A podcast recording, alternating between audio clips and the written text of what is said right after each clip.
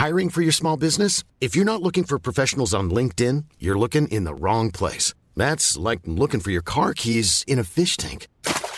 LinkedIn helps you hire professionals you can't find anywhere else, even those who aren't actively searching for a new job but might be open to the perfect role. In a given month, over 70% of LinkedIn users don't even visit other leading job sites. So start looking in the right place. With LinkedIn, you can hire professionals like a professional. Post your free job on linkedin.com slash people today. Werbung von Avia Life, einem führenden Schweizer Unternehmen in der Longevity-Forschung. Avea bietet mit Nahrungsergänzungsmitteln effektive Lösungen für gesundes Altern und Verjüngung, damit sich Menschen so lange wie möglich gestärkt, lebendig und jugendlich fühlen. Bei der Entwicklung seiner hochwertigen Supplements nutzt Avea deshalb Inhaltsstoffe, die auf der Basis empirisch zusammengetragener und bewerteter wissenschaftlicher Erkenntnisse ausgewählt werden. Avea-Produkte sind für Menschen gemacht, die ihre Gesundheitsspanne verlängern und das Wohlbefinden stärken möchten.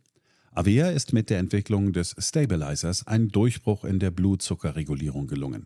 Der Stabilizer kombiniert drei kraftvolle natürliche Inhaltsstoffe, die gemeinsam die Aufnahme von Kohlenhydraten aus den Mahlzeiten reduzieren und Blutzuckerschwankungen minimieren. Dadurch können durchschnittlich 40 Prozent der Kohlenhydrate bei der Nahrungsaufnahme blockiert werden. Hohe Blutzuckerwerte und Zuckerabstürze werden so vermieden. Der Stabilizer fördert eine reduzierte Fettspeicherung und unterstützt das Gewichtsmanagement. Er ist also ein guter Wegbegleiter für ein gesünderes Leben. Gerade bei festen kohlenhydratreichen Mahlzeiten wie Geschäftsessen, Geburtstagen oder anderen Feierlichkeiten, bei denen die Ernährung nicht immer optimal ist und zu viel Zucker konsumiert wird, ist der Stabilizer perfekt geeignet. Die einzigartige Formel unterstützt Ihren Körper dabei, einen ausgeglichenen Blutzuckerspiegel aufrechtzuerhalten sorgt für einen verbesserten Energiehaushalt und trägt zu weniger Heißhunger auf Süßes bei. Die Anwendung ist einfach, eine Kapsel 10 Minuten vor einer festen Mahlzeit, maximal zweimal am Tag.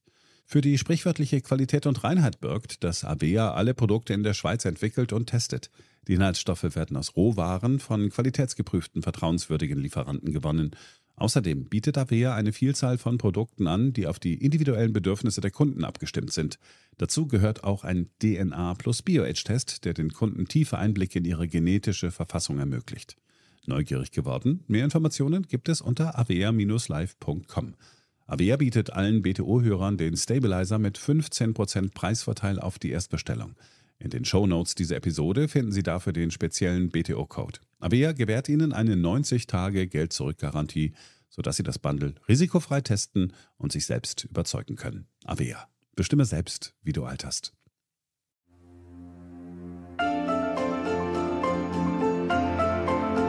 BTO Beyond the Obvious, der Ökonomie-Podcast mit Dr. Daniel Stelter. Featured bei Handelsblatt. Hallo und herzlich willkommen zur neuesten Ausgabe meines Podcasts. So, guten Morgen erst einmal. Guten Morgen. In dieser Woche sprechen wir über den wichtigsten Erfolgsfaktor unseres Landes, die Bildung. Seit der PISA-Studie vor gut 20 Jahren wird jede Bildungsstudie hierzulande mit Bangen erwartet. Die Ergebnisse der neuen PISA-Studie sind da und sie sind aus deutscher Sicht nicht gut. In allen drei untersuchten Bereichen Lesekompetenz, Mathematik und Naturwissenschaft sind die Schüler hinter frühere Werte zurückgefallen. Die PISA-Studie bedeutet für Deutschland vor allem eins, Ernüchterung. Nun gibt es wieder Stoff für Diskussionen, denn die neue IGLU-Studie zur Lesekompetenz, die zeigt, jeder vierte Schüler oder Schülerin aus der vierten Klasse kann es nicht so, wie es nötig wäre. Damit hat sich Deutschland bei der internationalen Grundschulleseuntersuchung noch einmal verschlechtert. Wir hören es seit Jahren. Ein rohstoffarmes Land wie Deutschland muss auf den Fleiß und die Bildung seiner Bürger setzen, will es wohlhabend sein und bleiben. Also wenn Sie sozusagen die Wachstumsraten des Bruttoinlandsprodukts pro Kopf anschauen und das international vergleichen oder das dem gegenüberstellen, wie die Länder in Schülerleistungstests, quasi in den PISA-Vorgängerstudien, die halt Kinder und Jugendliche in, im mathematisch-naturwissenschaftlichen Bereich getestet haben, also um zu sehen, was sie wirklich gelernt haben. Wenn Sie das dem gegenüberstellen, dann können Sie mit den Bildungsleistungen der Bevölkerung über drei Viertel der langfristigen Unterschiede in den Wachstumsraten der Volkswirtschaften erklären, statistisch gesehen. Wenn Sie eigentlich makroökonomisch verstehen wollen, warum einige Länder so reich sind und andere so arm, dann kommen Sie gar nicht drum herum, über Bildung zu reden. Das gilt natürlich erst recht, wenn man zeitgleich auch noch alles dafür tut, den weiteren wichtigen Erfolgsfaktor, nämlich die Energie, zu verteuern. Mit Blick auf den Fleiß sind durchaus Fragezeichen angebracht, wie wir wissen. So arbeiten wir deutlich weniger Stunden pro Jahr als unsere Mitbewerber in den anderen Industrieländern. Wir machen auch mehr Urlaub. Und wir gehen noch früher in Rente. Noch schlimmer aber sieht es mit der Bildung aus. Oder ist es nur ein Eindruck von mir, ein Vorurteil? Dieser Frage gehen wir in dieser Folge auf den Grund. BTO Beyond the Obvious featured bei Handelsblatt. Die Deutschlandfunk-Redaktion hat sich kürzlich die Frage gestellt, die ich mir auch schon länger stelle. Ist der Niedergang im Sport, Stichwort frühes Ausscheiden bei den Fußball-Weltmeisterschaften, ist dieser Niedergang auch ein Symbol für die Probleme unseres Landes? Der Moderator Dirk Müller führte in das Thema so ein. Deutschlandfunk Interview Null Medaillen für das deutsche Team bei der Leichtathletik-WM in Budapest, die am vergangenen Wochenende zu Ende gegangen ist. Das hat es noch nie gegeben. Das ist ein Novum. Das ist auch das aktuellste Beispiel, was wir haben. Aber reden wir auch nochmal über das Ausscheiden der Fußballfrauenmannschaft in Australien, in Neuseeland, eben sehr, sehr frühzeitig. Ebenso das Ausscheiden der Männer bei der Fußball-WM in Katar. Das war im vergangenen Jahr. Miserables Abschneiden könnte man zumindest auch definieren. Bei der Schwimm-WM in Japan, zumindest was die Disziplinen in der Halle, in den Becken Becken anbetrifft, ebenfalls sehr enttäuschend aus Sicht der Beobachter. Zugleich die stagnierenden Wirtschaftsdaten, das schwindende Vertrauen in die Politik, das schwindende Vertrauen speziell auch in die Regierung, in die Ampelkoalition. Beobachter sprechen von einer fehlenden Qualität, von einer fehlenden Leistungsbereitschaft, die bereits in jungen Jahren nicht mehr zu finden sein soll hierzulande. Also Sport, Wirtschaft und Politik hängen diese Faktoren wirklich zusammen. Am Telefon ist nun Professor Ingo Frohböse, Sportwissenschaftler an der Universität in Köln. Einen schönen guten Morgen. Ich gebe zu, ich habe nun einen Interviewpartner erwartet, der sagt, dass dem eben nicht so ist. Doch ich wurde ziemlich überrascht.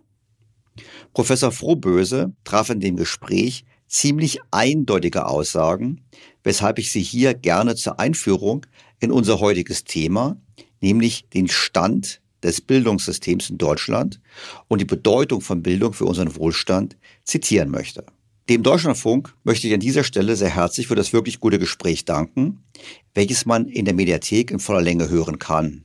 Den Link dazu finden Sie übrigens in den Shownotes zu dieser Folge. Mit Blick auf den Sport stellte Professor Frohböse eindeutig fest, dass die Abkehr vom Leistungsprinzip schon im Kindesalter sich negativ auf die Spitzenleistungen auswirkt. Wir orientieren uns im Sport, gerade im Breitensport und zunehmend auch im Schulsport, wo ja Prägung stattfindet, daran, dass also auch der Schlechteste ein positives Gefühl im Sport erfährt. Also eindeutig eben nicht mehr differenziert zwischen dem Besten und dem Schlechtesten, sondern dass diese Differenzierung wie ein Ranking komplett wegfällt und dementsprechend quasi äh, auch der letzte, das schwächste Glied der Kette mhm. ein positives Gefühl durch und im Sport erfährt. Ähm, aus Ihrer Sicht ist das gut für den Schwächeren? Aber nicht so gut für den Stärkeren. Ja, das muss man ganz klar sagen. Also und Kinder wollen ja insbesondere auch Wettbewerbe haben. Das ist ja so. Man kämpft ja. Äh, und Wettbewerb und Sieg und Niederlage zu erfahren und besser zu sein als die anderen, das steckt ja zunächst erst einmal in uns drin. Und genauso wie Sie sagen, ja, der Schlechtere wird mitgenommen, aber auch häufig nicht realistisch mitgenommen, gerade im Vergleich zu dem Besseren, weil der Abstand ist immer noch da. Nur er wird in der Notengebung oder in der Bewertung des jeweiligen Wettkampfs einfach nicht dargestellt. Heißt das in Ihrer Praxis ganz konkret bei der Entwicklung in den vergangenen Jahren? Weniger Spitzenleistungen, die Sie beobachten? Ja, eindeutig. Wir sehen das ja in der Spitze aktuell. Die anderen Länder haben sich deutlich weiterentwickelt, weil dort der Wettbewerb, der Leistungsgedanke primär immer noch vorhanden ist. Und bei uns so ein wenig geht es leider verloren. Das heißt, die Leistungs-, die Leistungswünsche, auch das Image des ersten Platzes, das Image der Leistung, auch das hat ja deutlich nachgelassen in Deutschland. Häufig will man ja gar nicht der Erste werden, weil da muss man sich schon entschuldigen, warum man es denn ist. Ich finde das eine ausgesprochen betrübliche und schlechte Entwicklung. Und ich gehöre auch in das Lager derjenigen, die das nicht nur problematisch mit Blick auf den Sport sehen, sondern auch für die wirtschaftliche Leistungsfähigkeit unseres Landes. Stichwort Bildung. Professor Frohböse scheint das genauso zu sehen. Hier seine Aussagen dazu. Wenn ich meine Studierenden zum Beispiel sehe, dann ist es dort völlig normal, dass man gute Noten erwartet, egal welche Leistung man erbringt. Man kann es kaum verstehen, dass letztendlich mal auch eine Note vielleicht nicht ganz so positiv ausfällt. Und insofern heißt es ja, wir sind offensichtlich sehr früh geprägt dadurch, dass wir sehr gut bewertet werden, obgleich vielleicht die Leistung dazu nicht passt. Im Augenblick ist ja so, dass 40 Prozent unserer Abiturienten eine Eins vor dem Kommen stehen haben. Äh, und das Gleiche setzt sich dann natürlich fort, auch an den Universitäten. Dort ist die Erwartungshaltung extremst groß. Und wenn wir zum Beispiel eine Bachelorarbeit mal vielleicht mit einem befriedigend nur bewerten, dann erwarten dann die äh, Absolventen dann eine richtige Diskussion, Begründung, warum das denn so sein kann. Denn äh, das war ja bisher noch nie der Fall. Bedeutet also ja, dass wir auch in der Notengebung letztendlich uns weit, weit, vielleicht unrealistisch sogar aktuell bewegen und viel zu positiv bewerten. Und das wirkt sich natürlich dann gesellschaftlich intensiv aus. Hm. Das wirkt sich dann gesellschaftlich intensiver aus, meint Professor Frohböse. So kann man es formulieren. Aber ganz eindeutig, wenn wir eine Gesellschaft haben, die kein Leistungsprinzip mehr kennt und wo Leistung im Prinzip eher schlecht gemacht wird, lieber möchte man nicht Erster sein, hat er gesagt, wo man dann überrascht ist, wenn man mal eine schlechte Note bekommt, diese Gesellschaft hat natürlich fundamentale Probleme.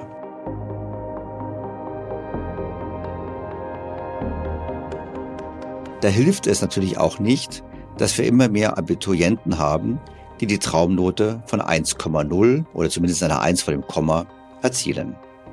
Das stellt sogar der Spiegel fest. In einem Leitartikel fragte die Autorin Miriam Olbrisch mit Blick auf die Anführungsstriche Traumzeugnisse, Anführungsstriche Ende, von Abiturienten in Deutschland. Wie sinnvoll ist eine Bestenauslese noch, wenn alle zu den Besten gehören? Titel des Beitrages Abi-Zeugnis Fragezeichen Teilnahmeurkunde reicht. In diesem durchaus kritischen Artikel kann man unter anderem Folgendes lesen. Seit Jahren ist eine Tendenz zu besseren Abiturnoten zu beobachten. In diesem Sommer häufen sich die Rekordmeldungen schon wieder. Allein in Hamburg wurde die Traumnote 1,0, die früher gefühlt nur in der Theorie existierte, in diesem Jahr 264 Mal vergeben, an zwei Gymnasien jeweils zwölf Mal innerhalb derselben Jahrgangsstufe. Natürlich ist es grundsätzlich möglich, dass heutige Abiturientinnen und Abiturienten sehr viel klüger, fleißiger und ambitionierter sind als die Generationen vor ihnen. Natürlich ist es theoretisch möglich, dass die heutigen Abiturientinnen und Abiturienten klüger, fleißiger und ambitionierter sind. Wahrscheinlich ist das nicht. Und der Spiegel ist ebenso skeptisch. Wahrscheinlicher aber ist, die Einserschwemme ist politisch verursacht. Mit dem Prüfungsjahrgang 2023 trat eine Kohorte an, die weite Teile der gymnasialen Oberstufe im Pandemiemodus verbracht hat. Keine Schülerin, kein Schüler solle durch die Pandemie benachteiligt werden. So hatten es die Kultusministerinnen und Minister immer wieder beteuert und den Ländern Erleichterungsmöglichkeiten für das Abitur an die Hand gegeben. Da wurden Prüfungen nach hinten verschoben, für Klausuren wurde mehr Bearbeitungszeit eingeräumt, ganze Themengebiete wurden ausgeklammert und Lehrkräfte zu einer rücksichtsvollen Korrektur aufgefordert. Das Ergebnis in den meisten Bundesländern erzielten Abiturientinnen und Abiturienten in den Jahren 2021 und 2022 die besten Noten der vergangenen zehn Jahre. Für 2023 liegt eine bundesweite Auswertung der Notenspiegel noch nicht vor, aber das, was bisher bekannt wurde, lässt mindestens ähnlich gute Zensuren vermuten. Das klingt jetzt so, als wäre das alles nur eine Folge von Corona. Das stimmt aber nicht. Am 7. März 2019, von Corona wusste man damals noch nichts, schrieb die FAZ unter dem Titel Intelligenzschwämme oder Bedeutungsverlust unter anderem Folgendes. Im Bundesdurchschnitt machten im Jahr 2017 mehr als doppelt so viele Abiturienten wie noch im Jahr 2006 den Abiturdurchschnitt 1,0. Der Anteil der Einser-Abiturienten liegt in Niedersachsen mit 1,9 Prozent weniger als halb so hoch wie in Brandenburg und Thüringen mit jeweils 5,3 Prozent. Schleswig-Holstein und Niedersachsen sind die Länder mit den wenigsten 1,0 Abiturienten. Ganz anders Berlin und Brandenburg sowie Thüringen, wo es eine sagenhafte Intelligenzschwemme gegeben haben muss. Jedenfalls wuchs dort der Anteil der Einser-Abiturienten 1,0 bis 1,4 von einem Prozent auf 4,7 Prozent in Berlin von 1,8 auf 5,3 Prozent in Brandenburg und von 2,8 auf 5,3 Prozent in Thüringen. Dumm ist nur, wenn es da auch noch so etwas wie internationale Vergleiche gibt. Die FAZ stellt hier ernüchternd fest. Wenn es sich wirklich um eine Leistungssteigerung handelte, müsste sich eine solche Entwicklung in Lernstandserhebungen und PISA-Tests zeigen. Doch das Gegenteil ist der Fall. Die Gruppe der Spitzenschüler bei PISA-Studien wird kontinuierlich kleiner. So war der Anteil der 15 Jahre alten Schüler, die das Höchstniveau im PISA-Test erreichten, in den Jahren 2006 bis 2015 in Mathematik von 4,5 Prozent auf 2,9 Prozent gesunken. Es ist also ein Rückgang der Leistungsanforderungen. Das kann man wohl so sagen. Ein wirklicher Rückgang der Leistungsanforderungen. Und dies, wie gesagt, schon vor Corona und schon damals mit enormem Tempo. Corona hat dann diese Abwärtsbewegung nochmals so richtig schon gegeben. Und das hat natürlich Folgen, wie auch der bereits zitierte Spiegel festhält. Am Ende verlieren alle. Die Mittelguten, die sich dank der Glanznoten für besser halten, als sie sind. Die weniger Guten, weil sie sich fragen müssen, warum sie nicht einmal unter diesen Traumbedingungen einen halbwegs passablen Schnitt hinlegen. Und die wirklich brillanten Köpfe sind im Dickicht der vielen Spitzenabsolventen nicht mehr auszumachen und kommen im Gerangel um begehrte und deshalb zulassungsbeschränkte Studiengänge möglicherweise nicht mehr zum Zuge. Denn wie fair ist eine Bestenauslese, wenn plötzlich alle zu den Besten gehören? Der Spiegel stellt dann die Frage, sollte man deshalb den ganzen Abi-Zirkus vielleicht einfach sein lassen und analog zur neuen Logik der Bundesjugendspiele einfach Teilnahmeurkunden an alle verteilen, die ihre Schulzeit bis zum Ende abgesessen haben? Ganz so weit möchte der Spiegel dann doch nicht gehen. Denn letztlich ist es doch ein wichtiger Ausweis der Leistungsfähigkeit. Es gibt einen signifikanten statistischen Zusammenhang zwischen Durchschnittsnote und Studienerfolg. Die Note bündelt schriftliche und mündliche Leistungen in verschiedenen Fächern über einen langen Zeitraum hinweg. Kein Auswahltest, kein Bewerbungsgespräch der Welt kann das leisten. Das stimmt sicherlich. Nur, das Leistungsniveau muss höher sein, vor allem im internationalen Vergleich. Unsere Welt ist auf dem Weg in das Zeitalter der künstlichen Intelligenz. In atemberaubender Geschwindigkeit verändert sich beinahe alles. Besonders in der Geschäftswelt ist die ungeheure Dynamik des Wandels spürbar. Die Unternehmen und die Menschen darin sehen sich vor vielen Unsicherheiten und Herausforderungen.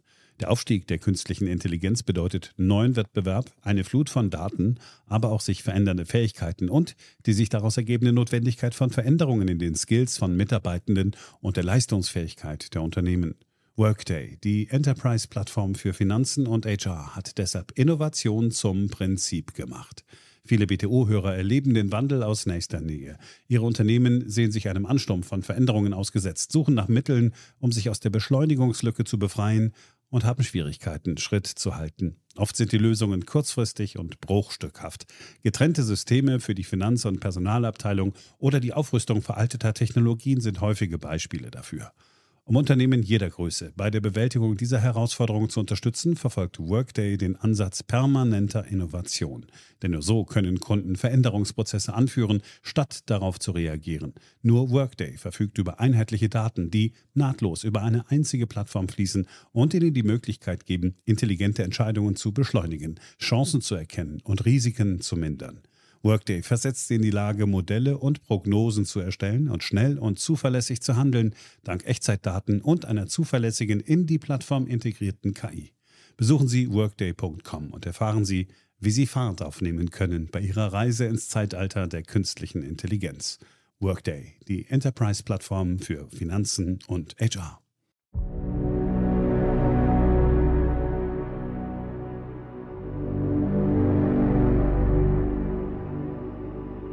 Offensichtlich ist es ein Thema von hoher Relevanz. Und die Bürger dieses Landes wissen sehr wohl, wie es um die Bildung steht. Das IFO-Institut führt regelmäßig Befragungen durch, um die Einschätzungen der Bundesbürger zur Leistungsfähigkeit des Bildungssystems zu erfassen. Erst vor ein paar Tagen erschien das IFO Bildungsbarometer 2023, für das eine repräsentative Stichprobe von über 5500 Erwachsenen in Deutschland befragt wurde. Es ist äh, ein Jubiläum in diesem Jahr. Wir haben tatsächlich das zehnte IFO-Bildungsbarometer. Wir machen das jetzt seit 2014 und dementsprechend können wir in einigen der Fragen auch Vergleiche über diese zehn Jahre anstellen.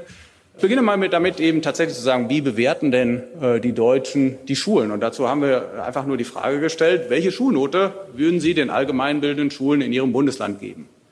Ähm, das Ergebnis sieht dann so aus, dass Vier Prozent äh, der Befragten die Note 1 vergeben, 23 Prozent die Note 2. Fast die Hälfte vergibt die Note 3 äh, und der Rest die Note 4 oder 5 oder 6. Das heißt also ein insgesamt sehr mittelmäßiges Bild. Es ist auch insgesamt so, und das können wir jetzt wirklich über die ganzen Jahre betrachten, dass das über die zehn Jahre, die wir haben, ein absoluter Tiefstand ist und noch nie die Stimmungslage zu den Schulen so schlecht war. Wir haben auch konkret gefragt, wie zufrieden sind Sie mit der Bildungspolitik äh, in Ihrem äh, Bundesland? Und auch da sehen wir im Vergleich zu 2020, wo wir die Frage schon mal gestellt hatten, einen deutlichen äh, Rückgang, was man in Umfragen eigentlich selten in dieser Stärke sieht. Das Ergebnis dieser Umfrage ist eindeutig. Nur noch 27 Prozent der Befragten erteilen den Schulen in Deutschland noch die Note 1 oder 2. Leider ist in der Studie nicht aufgeschlüsselt, wie die Notenvergabe ist innerhalb der einzelnen Bundesländer. Deutlich ist auf jeden Fall, dass wir seit Jahren einen Rückgang haben mit der Zufriedenheit. Note 1 und Note 2 haben 2014 immerhin noch 38 Prozent der Befragten vergeben. Heute, wie gesagt, nur noch 27 Prozent. Die Unzufriedenheit stieg gleichermaßen. Note 5 oder 6 vergeben immerhin 8 Prozent der Befragten. Das sind doppelt so viel wie vor neun Jahren. Interessant wird es beim Aspekt Leistung. Diese scheinen die Bürger Deutschlands keineswegs abzulehnen, wie die Umfrage ergibt. So spricht sich eine große Mehrheit von 73 Prozent dagegen aus, die Schulnoten abzuschaffen. Dabei ist der Anteil jener, die dafür wären, die Schulnoten abzuschaffen, leicht von 14 auf 18 Prozent gestiegen. Für die Wiederholung von Klassen von Schülern mit schlechten Leistungen sprechen sich 78 Prozent der Befragten aus. Das ist dasselbe Niveau wie im Jahr 2014. Das heißt, wir sehen, die Deutschen sind durchaus für Leistung. Und sie sind auch dafür, die Leistung besser zu messen. Zum Thema Vergleichbarkeit haben wir die Befragten unter anderem gebeten, uns zu sagen, ob sie dafür oder dagegen sind, dass jeweils eine Klassenarbeit in den Kernfächern in Deutsch und Mathematik in bestimmten Jahrgangsstufen durch einen deutschlandweit einheitlichen Vergleichstest ersetzt wird, der dann auch für alle Schülerinnen und Schüler in die Schulnote einfließt. Hier sehen wir, wie bereits in den Vorjahren, eine hohe Zustimmung zu diesem Vorschlag. 68 Prozent der Befragten sind sehr oder eher dafür, dass diese Vergleichstests stattfinden. Und nur ein knappes Fünftel, 19 Prozent, sind dagegen. Dies bestätigt die Ergebnisse aus den letzten Jahren, dass die deutsche Bevölkerung eine hohe Bereitschaft zeigt, Schülerleistungen deutschlandweit vergleichbar abzufragen. Ich persönlich bin eindeutig in diesem Lager. Ich kenne das System aus Großbritannien, wo die mittlere Reifeprüfung wie auch die Abiturprüfung landesweit einheitlich durchgeführt wird. Ich finde, dies fördert die Vergleichbarkeit und vor allem auch erleichtert es die Messung der Qualität von Schulen.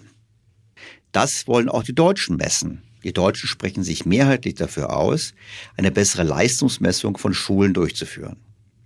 76 Prozent sind dabei dafür, die Qualität der Schulen unter anderem anhand der Zufriedenheit der Schüler zu messen. 78 Prozent wollen, dass Schulen einheitliche Jahresberichte veröffentlichen, so zum Beispiel zur Anzahl der Schulabbrecher und der ausgefallenen Unterrichtsstunden, um so die Qualität der Schulen deutschlandweit vergleichbar zu machen. Ich denke, bundesweit einheitliche Tests wären das beste Instrumentarium, um das Leistungsniveau von Schulen zu vergleichen. Die Deutschen wollen zudem auch, dass der Staat deutlich mehr Geld für die Bildung ausgibt. 74 Prozent denken, dass das Budget für Staatsausgaben im Bereich der Bildung erhöht werden sollte. Das ist der mit Abstand höchste Wert unter den Staatsausgaben. Mehr Ausgaben für Verteidigung beispielsweise befürworten nur 38 Prozent der Befragten. Wobei auch dieser Wert gegenüber dem Jahr 2014 gestiegen ist. Fazit. Die Bundesbürger wünschen sich mehr Leistungsmessung, mehr Leistungsorientierung und eine bessere finanzielle Ausstattung des Bildungswesens.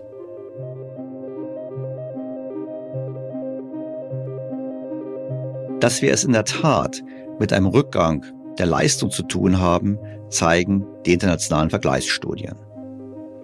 Nehmen wir als Beispiel die Lesekompetenz der deutschen Grundschüler, also die unerlässliche Voraussetzung für jeden weiteren schulischen Erfolg. Diese Lesekompetenz geht seit Jahren zurück, besonders stark seit 2016. Das zumindest ist das Ergebnis der internationalen Grundschulleseuntersuchung, kurz IGLO, aus dem Jahre 2023. Die Studie misst seit 20 Jahren die Lesekompetenzen von Grundschülern in 65 teilnehmenden Staaten. Dort können wir Folgendes lesen. Die Ergebnisse von IGLO 2021 zur Lesekompetenz der Schülerinnen und Schüler in Deutschland lassen sich im Mittelfeld der Teilnehmerstaaten und Regionen einordnen. Absolut betrachtet liegen sie deutlich unter den Leistungen, die von den Schülerinnen und Schülern in Deutschland bei IGLO 2016 erreicht wurden. Die Betrachtung der Verteilung auf die fünf in IGLO zugrunde gelegten Kompetenzstufen zeigt, dass in Deutschland nur 8,3 Prozent der Schülerinnen und Schüler eine sehr hohe Lesekompetenz aufweisen. In anderen Staaten und Regionen wie beispielsweise Singapur 35,4 Prozent oder England 18,2 Prozent wird in der vierten Klasse ein wesentlich höherer Anteil leistungsstarker Leserinnen und Leser erreicht.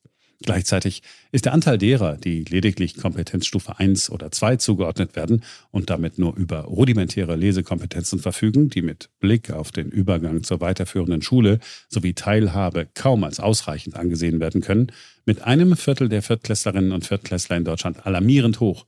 Auch hier gilt, dass es einigen anderen Staaten und Regionen wie zum Beispiel Hongkong mit 7,7 Prozent oder England 13,6 Prozent besser gelingt, den Anteil schwacher Leserinnen und Leser gering zu halten. Also, Deutschland schneidet noch schlechter ab als 2016. Ein Viertel der Viertklässler, also jeder vierte Viertklässler, ist jetzt schon, so die Studie, von künftigem Bildungserfolg ausgeschlossen und hat keine Teilhabe. Es geht aber besser. Man denke daran, wie gut beispielsweise England in dieser Studie abschneidet. Und darum gibt es auch die klare Forderung der Autoren der Iglu-Studie, hier zu handeln. Angesichts der bedeutsamen Verringerung der mittleren Lesekompetenz, des hohen Anteils von einem Viertel der Schülerinnen und Schüler mit unzureichender Lesekompetenz und der Auswirkungen der Covid-19-Pandemie auf den Schulbetrieb gilt es, dringend die Lesekompetenz der schwachen Lesenden zu stärken, aber auch die Bewältigung der komplexeren Anforderungen bei den leistungsstarken Lesenden zu fördern und weiter auszubauen. Eine erfolgreichere Förderung der Lesekompetenz ist sowohl für die betroffenen individuellen Schülerinnen und Schüler als auch für die Leistungsfähigkeit des Schul- und Bildungssystems insgesamt im internationalen Vergleich von größter Relevanz. Wie wurde die Studie aufgenommen? Es gab ein paar Schlagzeilen, passiert ist aber nichts. Übrigens, nicht nur nicht lesen können die Schüler, rechnen können sie auch nicht. Laut dem MINT Nachwuchsbarometer 2023 gelten 22 Prozent der Schüler im Fach Mathematik als gefährdet. Das heißt, sie verfügen kaum über das nötigste Verständnis für Zahlen und Rechenarten. Das ist gegenüber 2011 fast eine Verdoppelung dieser Risikogruppe.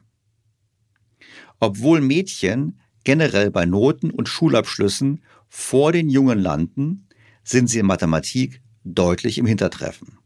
Rund 15 Lernwochen liegen sie am Ende der vierten Klasse zurück.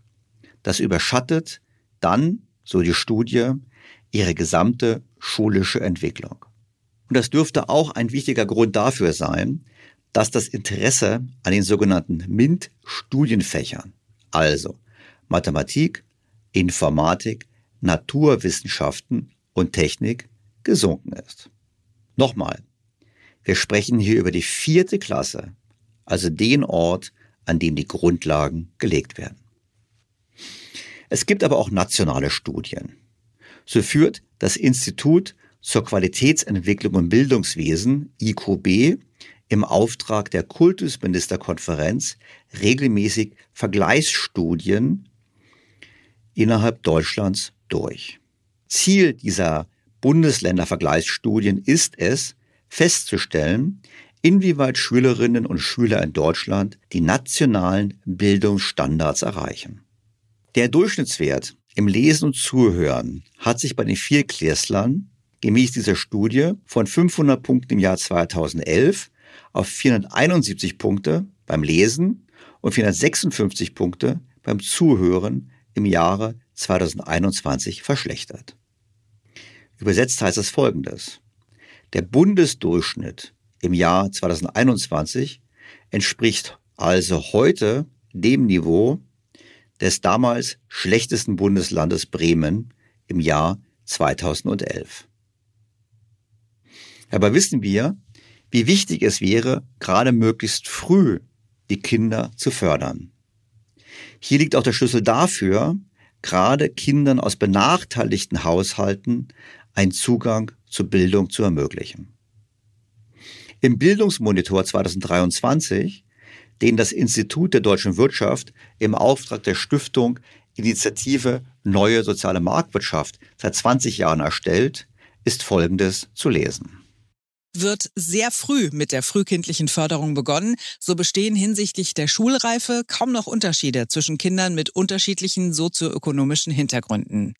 Vor diesem Hintergrund ist es kritisch zu bewerten, dass Kinder mit Migrationshintergrund, Kinder aus Familien mit einem geringen Bildungshintergrund oder armutsgefährdete Kinder seltener eine Kindertageseinrichtung besuchen. Denn eben jene Kinder können in besonderem Maße von vorschulischer Bildung profitieren. Die Kita-Beteiligung von Kindern dieser Gruppen hat zwar in den letzten Jahren zugenommen. Ein Zeitreihenvergleich des Bundesinstituts für Bevölkerungsforschung über die Jahre 2013 bis 2020 zeigt jedoch, dass die Kita-Nutzung für unter Dreijährige insgesamt zugenommen hat und sich Unterschiede in Abhängigkeit des Hintergrunds sogar verstärkt haben.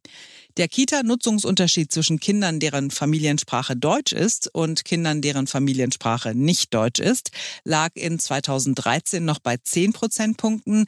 In 2020 liegt er bei 14 Prozentpunkten. Und das hat sehr negative Folgen. Gerade die Sprachleistungen von fünfjährigen Kindern mit Migrationshintergrund sind jedoch umso besser, je früher sie eine Kindertageseinrichtung besuchen. Zudem ist bei einem späten Eintritt in die frühkindliche Bildung und Betreuung die Wahrscheinlichkeit, dass das Kind zum geplanten Schuleintritt schulreif ist, bei Kindern mit einem sozioökonomisch schwierigen Hintergrund um 12 Prozentpunkte geringer als bei Kindern mit einem guten sozioökonomischen Hintergrund wird jedoch sehr früh mit der frühkindlichen Förderung begonnen. So bestehen hinsichtlich der Schulreife kaum noch Unterschiede zwischen Kindern mit unterschiedlichen sozioökonomischen Hintergründen. So die Forscher des Instituts der deutschen Wirtschaft, deren Studie einen sehr guten Überblick über das Thema Bildung in Deutschland gibt.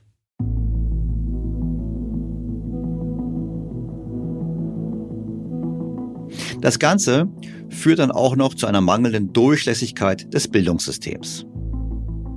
Das zeigt zum Beispiel der sogenannte Chancenmonitor des IFO-Instituts.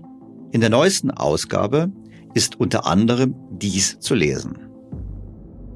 Die Ergebnisse des Chancenmonitors zeigen ein frappierendes Ausmaß der Ungleichheit der Bildungschancen in Deutschland, je nachdem, aus welchem familiären Hintergrund ein Kind stammt. Von Kindern, die mit zwei Eltern ohne Abitur und Migrationshintergrund aus dem untersten Viertel der Haushaltseinkommen, das heißt unter 2600 Euro aufwachsen, besuchen nur rund ein Fünftel ein Gymnasium.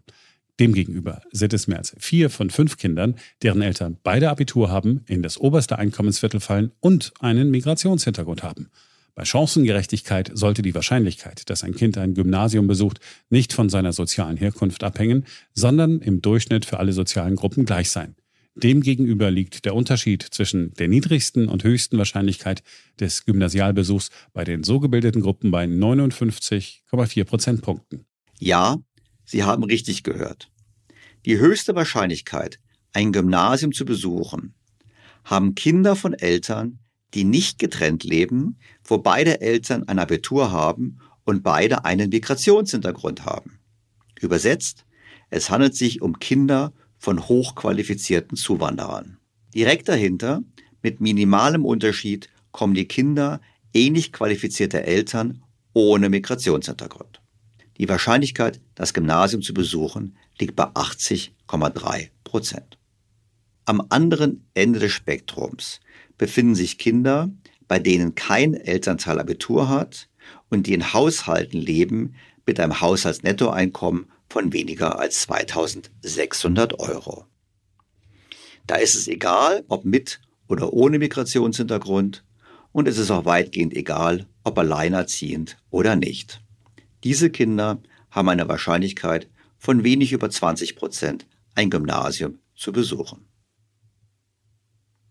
Es ist also offensichtlich, dass unser Bildungssystem nicht das leistet, was es leisten müsste, um gerecht zu sein, um den Kindern Chancen zu geben, aber gleichzeitig auch, um den Wohlstand hierzulande zu sichern. Ich finde, das Thema ist so spannend, dass es sich lohnt, mit jemandem zu sprechen, der sich Tag ein, Tag aus damit beschäftigt. Mit Professor Ludger Wössmann von der Universität München. Bevor ich zu meinem Gespräch mit Professor Wössmann komme, noch dieser Ihnen gut bekannte Hinweis. Nach wie vor gibt es das Angebot für alle BTO Beyond the Obvious Featured bei Handelsblatt Hörer. Testen Sie das Handelsblatt Premium für vier Wochen lang für nur einen Euro und bleiben Sie so zur aktuellen Wirtschafts- und Finanzlage informiert. Mehr erfahren Sie unter handelsblatt.com-mehr Perspektiven und natürlich auch in den Shownotes zu dieser Ausgabe. Doch nun zu meinem Gespräch mit Professor Wössmann. Ludger Wössmann leitet das IFO-Zentrum für Bildungsökonomik und ist Professor für Volkswirtschaftslehre an der Ludwig-Maximilians-Universität München. Er ist auch Distinguished Visiting Fellow an der Hoover Institution Stanford University. Aus Interesse an den Determinanten des langfristigen Wohlstands der Menschheit liegt sein Forschungsschwerpunkt auf der Bildungsökonomik, insbesondere der Bedeutung von Bildung für wirtschaftlichen Wohlstand und den Auswirkungen von Schulsystemen auf Schülerleistungen und Chancengleichheit. Er ist Mitglied der Nationalen Akademie der Wissenschaften Leopoldina, des Wissenschaftlichen Beirats beim Bundeswirtschaftsministerium und der International Academy of Education. Sehr geehrter Herr Professor Wössmann, ich freue mich ausgesprochen, Sie in meinem Podcast begrüßen zu dürfen. Hallo.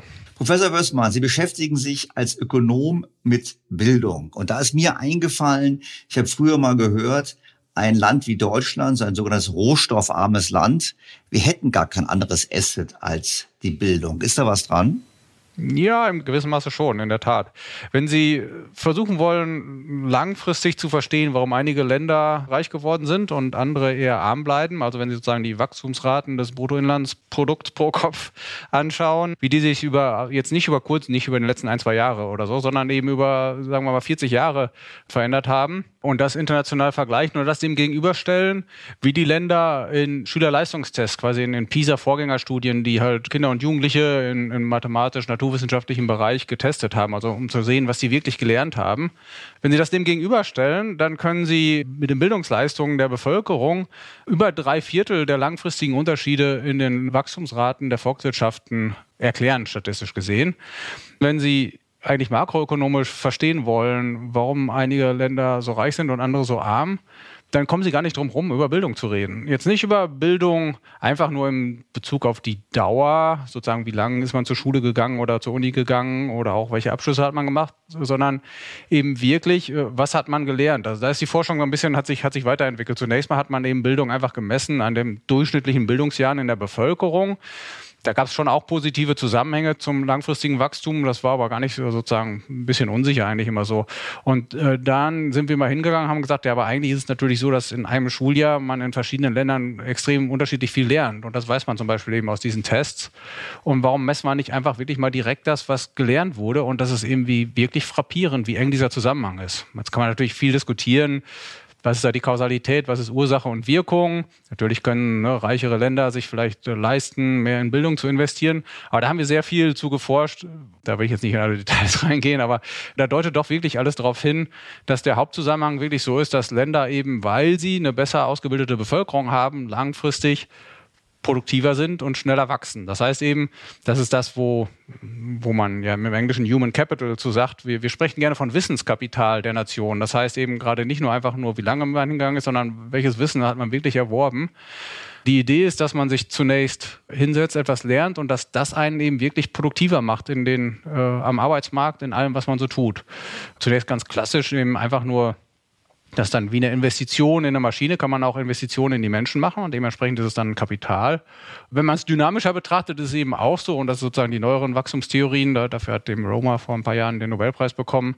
Da ist ja die Grundidee, äh, es geht eben um, um Innovation, es geht darum, um Forschung und Entwicklung und das ist das treibt, was wo neue Technologien entwickeln, die eben insgesamt aus den gegebenen Inputs mehr Outputs äh, erzeugen. Aber auch da ist die Grundidee, um diese neuen Ideen zu entwickeln und umzusetzen, braucht man eben gut gebildete Leute. Da braucht man Rocket Scientists und so weiter, aber auch in der Gesamtbevölkerung, die das dann umsetzen. Und auch in der Hinsicht, äh, auch darum gibt es eben diese starken Returns für Bildung. Gut, das ist ja a priori jetzt, jetzt das heißt, für mich als Laien das ist nicht so wahnsinnig überraschend, aber da leiten sich für mich ein paar Fragen draus ab. Also ich war bei zwei verschiedenen Stoßrichtungen. Eine Stoßrichtung ist, wir reden jetzt mal kurz über, wo stehen wir eigentlich in diesen Leistungstests und dann sprechen wir noch ein bisschen über die Zielsetzung der OECD, die meines Erachtens sehr stark darauf die Akademisierung setzt. Aber gehen wir mal ganz kurz auf die Vergleiche.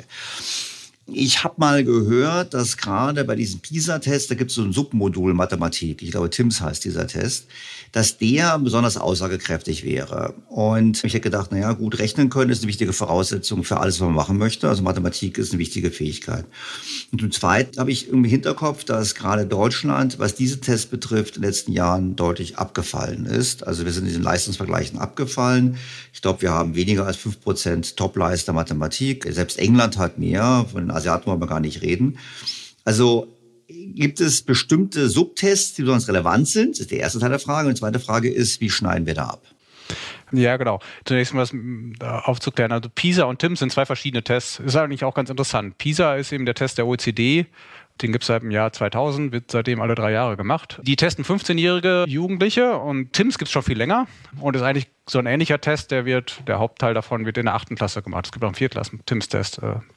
Und PISA ist in äh, Mathe, Naturwissenschaften und Textverständnis. TIMS ist in Mathe und Naturwissenschaften, also insgesamt alles gar nicht so viel unterschiedlich. Das eine ist ein altersbasierter Test, der andere ist jahrgangsstufenbasiert, all das macht keinen großen Unterschied. Der Hauptunterschied, den, die, den von, von pädagogischer Seite eigentlich immer betont wurde, ist, dass TIMS sehr curriculumbasiert ist, also sozusagen es wird das getestet, was im Lehrplan steht, was sie eigentlich lernen sollten. Und PISA sagt, das ist uns eigentlich ziemlich egal. Wir wollen wissen, wie gut die Kinder auf das wahre Leben vorbereitet sind. Wir können uns vorstellen, sozusagen, was man braucht man im wahren Leben und das wollen wir testen. Dementsprechend sind die Test-Items so gemacht, sozusagen, dass man das immer anwenden muss und eigentlich abstrahiert davon, was im Lehrplan ist.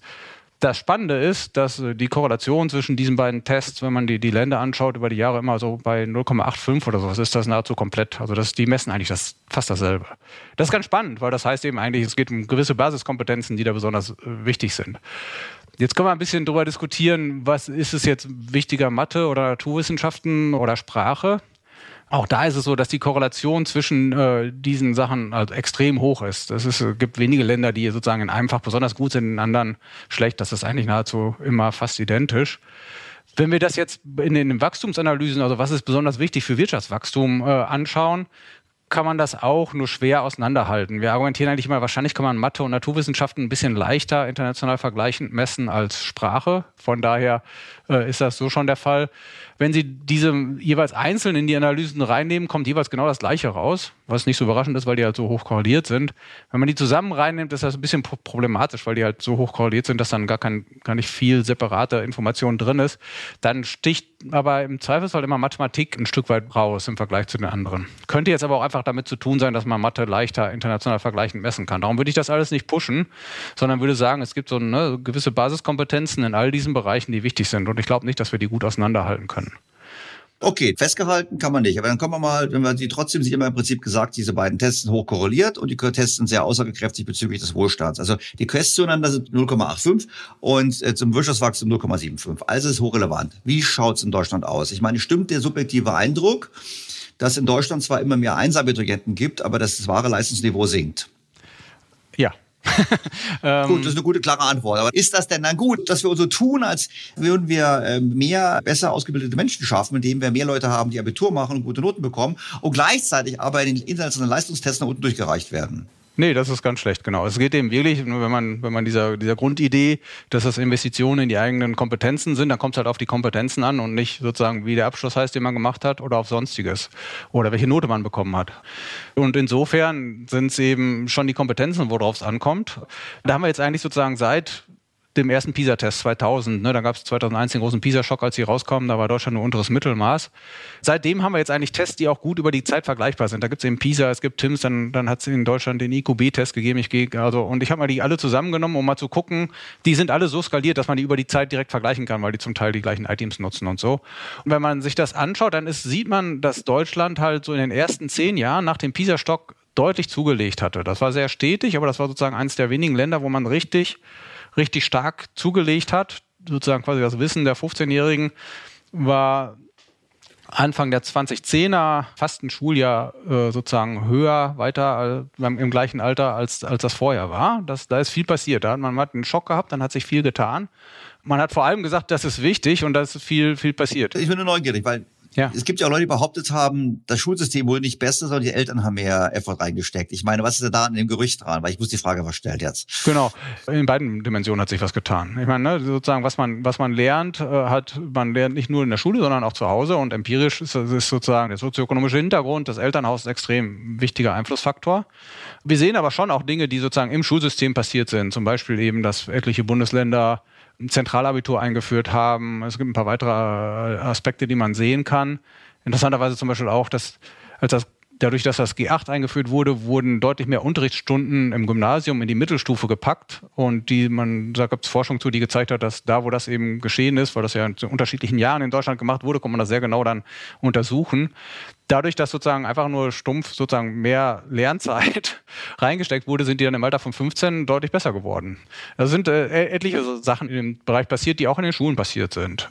Ich glaube aber auch, dass so eine Grundlage davon sowas äh, insgesamt dieser gesellschaftliche Konsens war, wow, äh, wir haben immer gedacht, wir sind die tollsten der Welt, sind wir nicht, aber das ist doch eigentlich wichtig, da müssen wir jetzt mal was dran ändern. Wir dürfen nicht immer nur gucken, wie viel wir da reinstecken oder was so, was, was, was da gemacht wird, sondern das Wichtigste ist, was hinten rauskommt, was wirklich gelernt wurde man kann sich viel darüber streiten, was sozusagen die Schulen unterrichten sollten und sowas, aber ich glaube, dass diese grundlegenden Kompetenzen, und nur das wird da gemessen, in Mathematik, in Naturwissenschaften und dass man irgendwie Texte vernünftig versteht, da kann man es, glaube ich, sehr schnell darauf einigen, dass das erstmal die Grundbasis ist, sozusagen, was die Schulen äh, leisten sollen. Und da waren wir einfach nicht gut.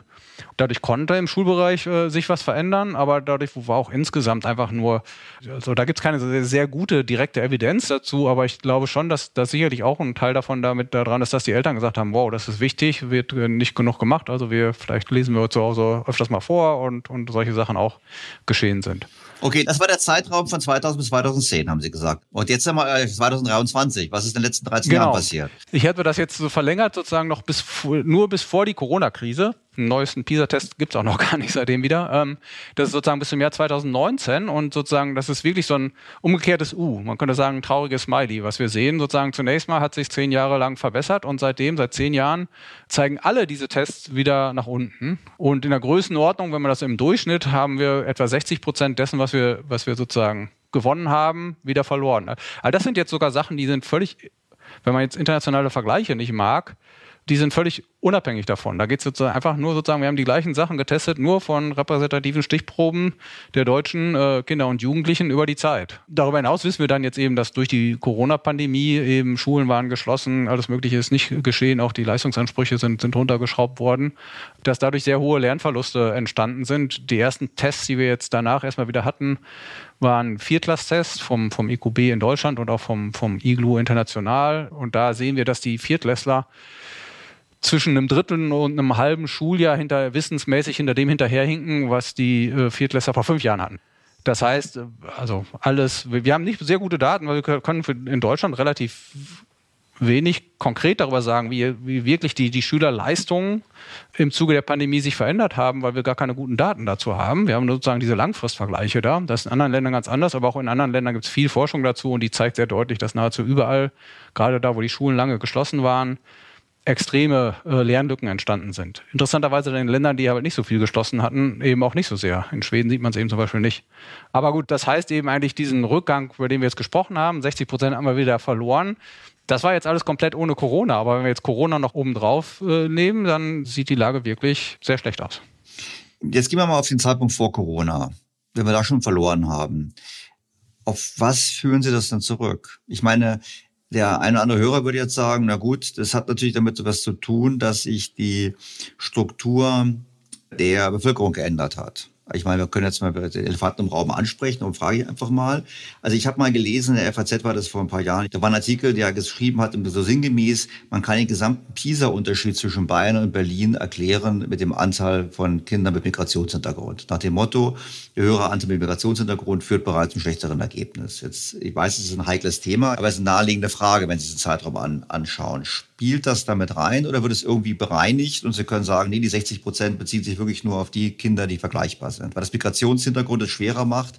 Bei Spracherkennung und anderen Themen leuchtet der irgendwie ein. Ja, es spielt mit rein, spielt aber nicht die alleinige und auch nicht die Hauptrolle. Ich glaube, das ist die in all diesen Bereichen die, die richtige Antwort. Ich kann das jetzt, zum Beispiel jetzt diese Viertlasttest, da haben die, das habe ich gar nicht selber gemacht, aber die, die durchgeführt haben, haben genau das gemacht. Die haben gemacht, sozusagen diese Veränderung über die Zeit für diese erkennbaren Unterschiede in, den, in der Struktur der Schülerinnen und Schüler im sozioökonomischen Hintergrund und so weiter bereinigt. Und das erklärt maximal ein Drittel des Rückgangs äh, jetzt in den Tests äh, oder so. Das heißt, es ist, es ist relevant, aber ist nicht das Einzige und wahrscheinlich gar nicht auch das, das Hauptsächliche. Ganz ähnlich gilt das eigentlich im Bundesländervergleich. Auch da kann man sehen, dass das natürlich eine relevante Sache ist. Ne? Wenn der sozioökonomische Hintergrund oder ich sag mal der, der vor allem der Bildungshintergrund der Eltern besonders wichtig äh, ist und es darin dann Unterschiede zwischen den Bundesländern gibt, dann wird das natürlich einen Teil erklären können. Aber auch da sehen wir, das erklärt nur einen Teil und wir sehen auch da, dass eben bildungspolitische Entscheidungen und, äh, und Dinge auch systematisch zusammenhängen, wie zum Beispiel irgendwie Abschlussprüfungen. Also wir hatten zum Beispiel jetzt auch ein bisschen klarer zu sprechen, was, welcher Hintergrund ist das, was, was zählt denn da eigentlich wichtig? Sie haben jetzt Migrationshintergrund angesprochen, ich habe ein bisschen mehr über sozioökonomischen Hintergrund gesprochen. Wenn Sie sich zum Beispiel mal anschauen, das jetzt vielleicht, aber nur, nur als ein, ein, ein Beispiel. Wir haben kürzlich den, den äh, Chancenmonitor von IFO zusammen mit Ein Herz für Kinder äh, rausgebracht da haben wir versucht, eine ganz einfache Kennzahl zu machen dafür für die Ungleichheit der, der Bildungschancen für Kinder aus verschiedenen Elternhäusern. Wir haben einfach nur geschaut, wie wahrscheinlich ist es für ein Kind aus verschiedenen Hintergründen, also wo das Kind halt selbst nichts für kann, dass es auf ein Gymnasium gehen wird. Und wenn Sie ein Kind sind, wo die äh, Eltern kein Abitur haben, dass das Haushaltsnettoeinkommen im unteren Viertel liegt, dann liegt die Wahrscheinlichkeit, dass sie aufs Gymnasium gehen bei gut 20 Prozent, 21 bis 22 Prozent. Wenn Sie ein Kind sind, wo beide äh, Elternteile äh, Abitur haben und das Haushaltsnettoeinkommen im, im oberen äh, Viertel liegt, dann liegt es bei über 80 Prozent. Also sozusagen ein Fünftel oder vier Fünftel. Das ist eklatant, diese Unterschiede, die eben heutzutage in Deutschland da sind. Und die sind seit sehr langer Zeit ganz ähnlich da. Da hat sich weder positiv noch negativ viel verändert, ehrlich gesagt. Wenn wir jetzt da zum Beispiel dann noch weiter unterscheiden äh, nach Migrationshintergrund, dann macht das in dem Bereich überhaupt nichts mehr aus. Also wenn Sie sozusagen kein Elternteil hat Abitur und unterstes Einkommen Viertel, dann liegt das mit und ohne Migrationshintergrund überall zwischen 21 und 22 Prozent. Wenn beide Elternteile äh, Abitur oberes Viertel äh, Haushaltsnettoeinkommen liegt das bei entweder 80,3 oder 80,6 Prozent. Genau, jetzt müsst ihr dazu sagen, ich habe das ja gelesen und ich hab, wir haben über Twitter ausgetauscht. Die 80,6 Prozent sind Migrationshintergrund, wenn ich alles täuscht. Weil so ist es, so. richtig, stimmt. Und, ja, das, ja, ja. und das fand ich deshalb interessant, weil es das heißt natürlich im Prinzip, wenn ich jetzt hingehe, ich mache mal einen Extremfall, weil ich meine, mengenmäßig haben sie oben natürlich viel weniger als unten in der Gesamtgesellschaft. Und dann habe ich mir natürlich gedacht, klar, wenn ich jetzt hingehe und ich hole mir als, als Unternehmen in Deutschland ein probiertes Ehepaar her aus, was ich, aus Harvard, Stanford oder Singapur, dass deren Kinder mit höchster Wahrscheinlichkeit in der Schule gut absehen, das würde ich mal sagen, leuchtet mir irgendwie ein. Da ist wahrscheinlich Leistungskultur und so weiter. Ich kenne das deshalb, ein Bekannter von mir arbeitet in der Schweiz, bei, bei, in Basel, bei, den, bei einem der großen Pharmakonzerne. Und er hat gesagt, es ist ganz wichtig, dass sie eine Schule dort haben, eine internationale Schule, die so gut ist, dass von dort man auch bis nach Harvard gehen kann, weil die ganzen forschenden Eltern, die sie haben wollen und anlocken aus der ganzen Welt, erwarten, dass ihre Kinder diese Chance haben. Das fand ich ganz spannend. Aber das heißt im Klartext, die sagen mir, es ist mir egal, ob Migration, nicht Migration, es ist im Prinzip sozioökonomischer Hintergrund und dann ist natürlich die Frage, das ist nicht unser Thema heute, in welche, welche sozioökonomischen Gruppen haben wir Zuwanderung? Und wenn die Zuwanderung sich eher auf die unteren Gruppen konzentriert, haben wir automatisch logischerweise den Anstieg dieser Gruppe und haben entsprechend diese Zahlen. Ist ja alles erstmal soweit klar. Die Frage ist doch eigentlich, ich bin ja unpolitisch. Die einen würden sagen, das ist einfach nur mal so Entwicklung der, der Bevölkerung. Und andere würden sagen, nein, das System ist ungerecht. Weil die Leute würden sagen, das System ist ungerecht, weil eigentlich müsste das System dazu sorgen, dass jedes Kind dieselbe Chance hat. Und jetzt gehe ich mal mit dem zweiten Camper, vor allem auch, wenn ich zurückziehe auf unser Eingangsstatement, wie hoch wichtig die Bildung der Bevölkerung ist für zukünftigen Wohlstand. Also ich bin Jahrgang 64, ich möchte gerne meine Rente bezahlt wird, deshalb habe ich ein großes Interesse daran, dass die nachwachsende Generation möglichst gut ausgebildet und qualifiziert ist. Jetzt ist meine Frage, was können wir denn tun? Weil wir können ja den sozioökonomischen Hintergrund der Eltern nicht ändern. Oder vielleicht wurde Frau Paus würde sagen, doch, ich ändere es, weil wir geben jetzt mehr Kindergrundsicherung. Was ist jetzt die richtige Lösung? Müssen wir mehr Geld in die, in die Haushalte geben? Müssen wir mehr Geld ins Bildungssystem geben? Müssen wir die Leistungsstandards anpassen? Über die müssen wir auch noch sprechen. Ich meine, die Frage ist ja, ähm, ist es richtig, die Leistungsstandards immer mehr zu senken oder müsste man nicht im Gegenteil erhöhen? Also was ist die Antwort, die Sie jetzt geben als Bildungsökonom und sagen, so müssen wir auf diese Art der Ungerechtigkeit reagieren? Ja, das ist schon die, die, die zentrale Frage. Und was man schon sieht aus der Forschung ist, dass es eben kein Schicksal, das muss nicht so bleiben. Und man sieht eben, dass viele Interventionen, die gemacht wurden, und das wurde auch sozusagen durch Feldexperimente dann, dann wirklich so methodisch extrem scharf dargestellt, dass man, wenn man die Kinder aus bildungsfernen oder einkommensschwachen Schichten, also vor allem wirklich die Bildung der Eltern noch viel stärker als das Einkommen der Eltern, die da durchschlagen, wenn man die äh, gezielt fördert, dass die dann viel besser abschneiden können. Das heißt eben, es ist sozusagen nicht Gott gegeben, dass nur weil die Kinder jetzt aus dem Hintergrund kommen, die gar nicht das Potenzial dafür haben.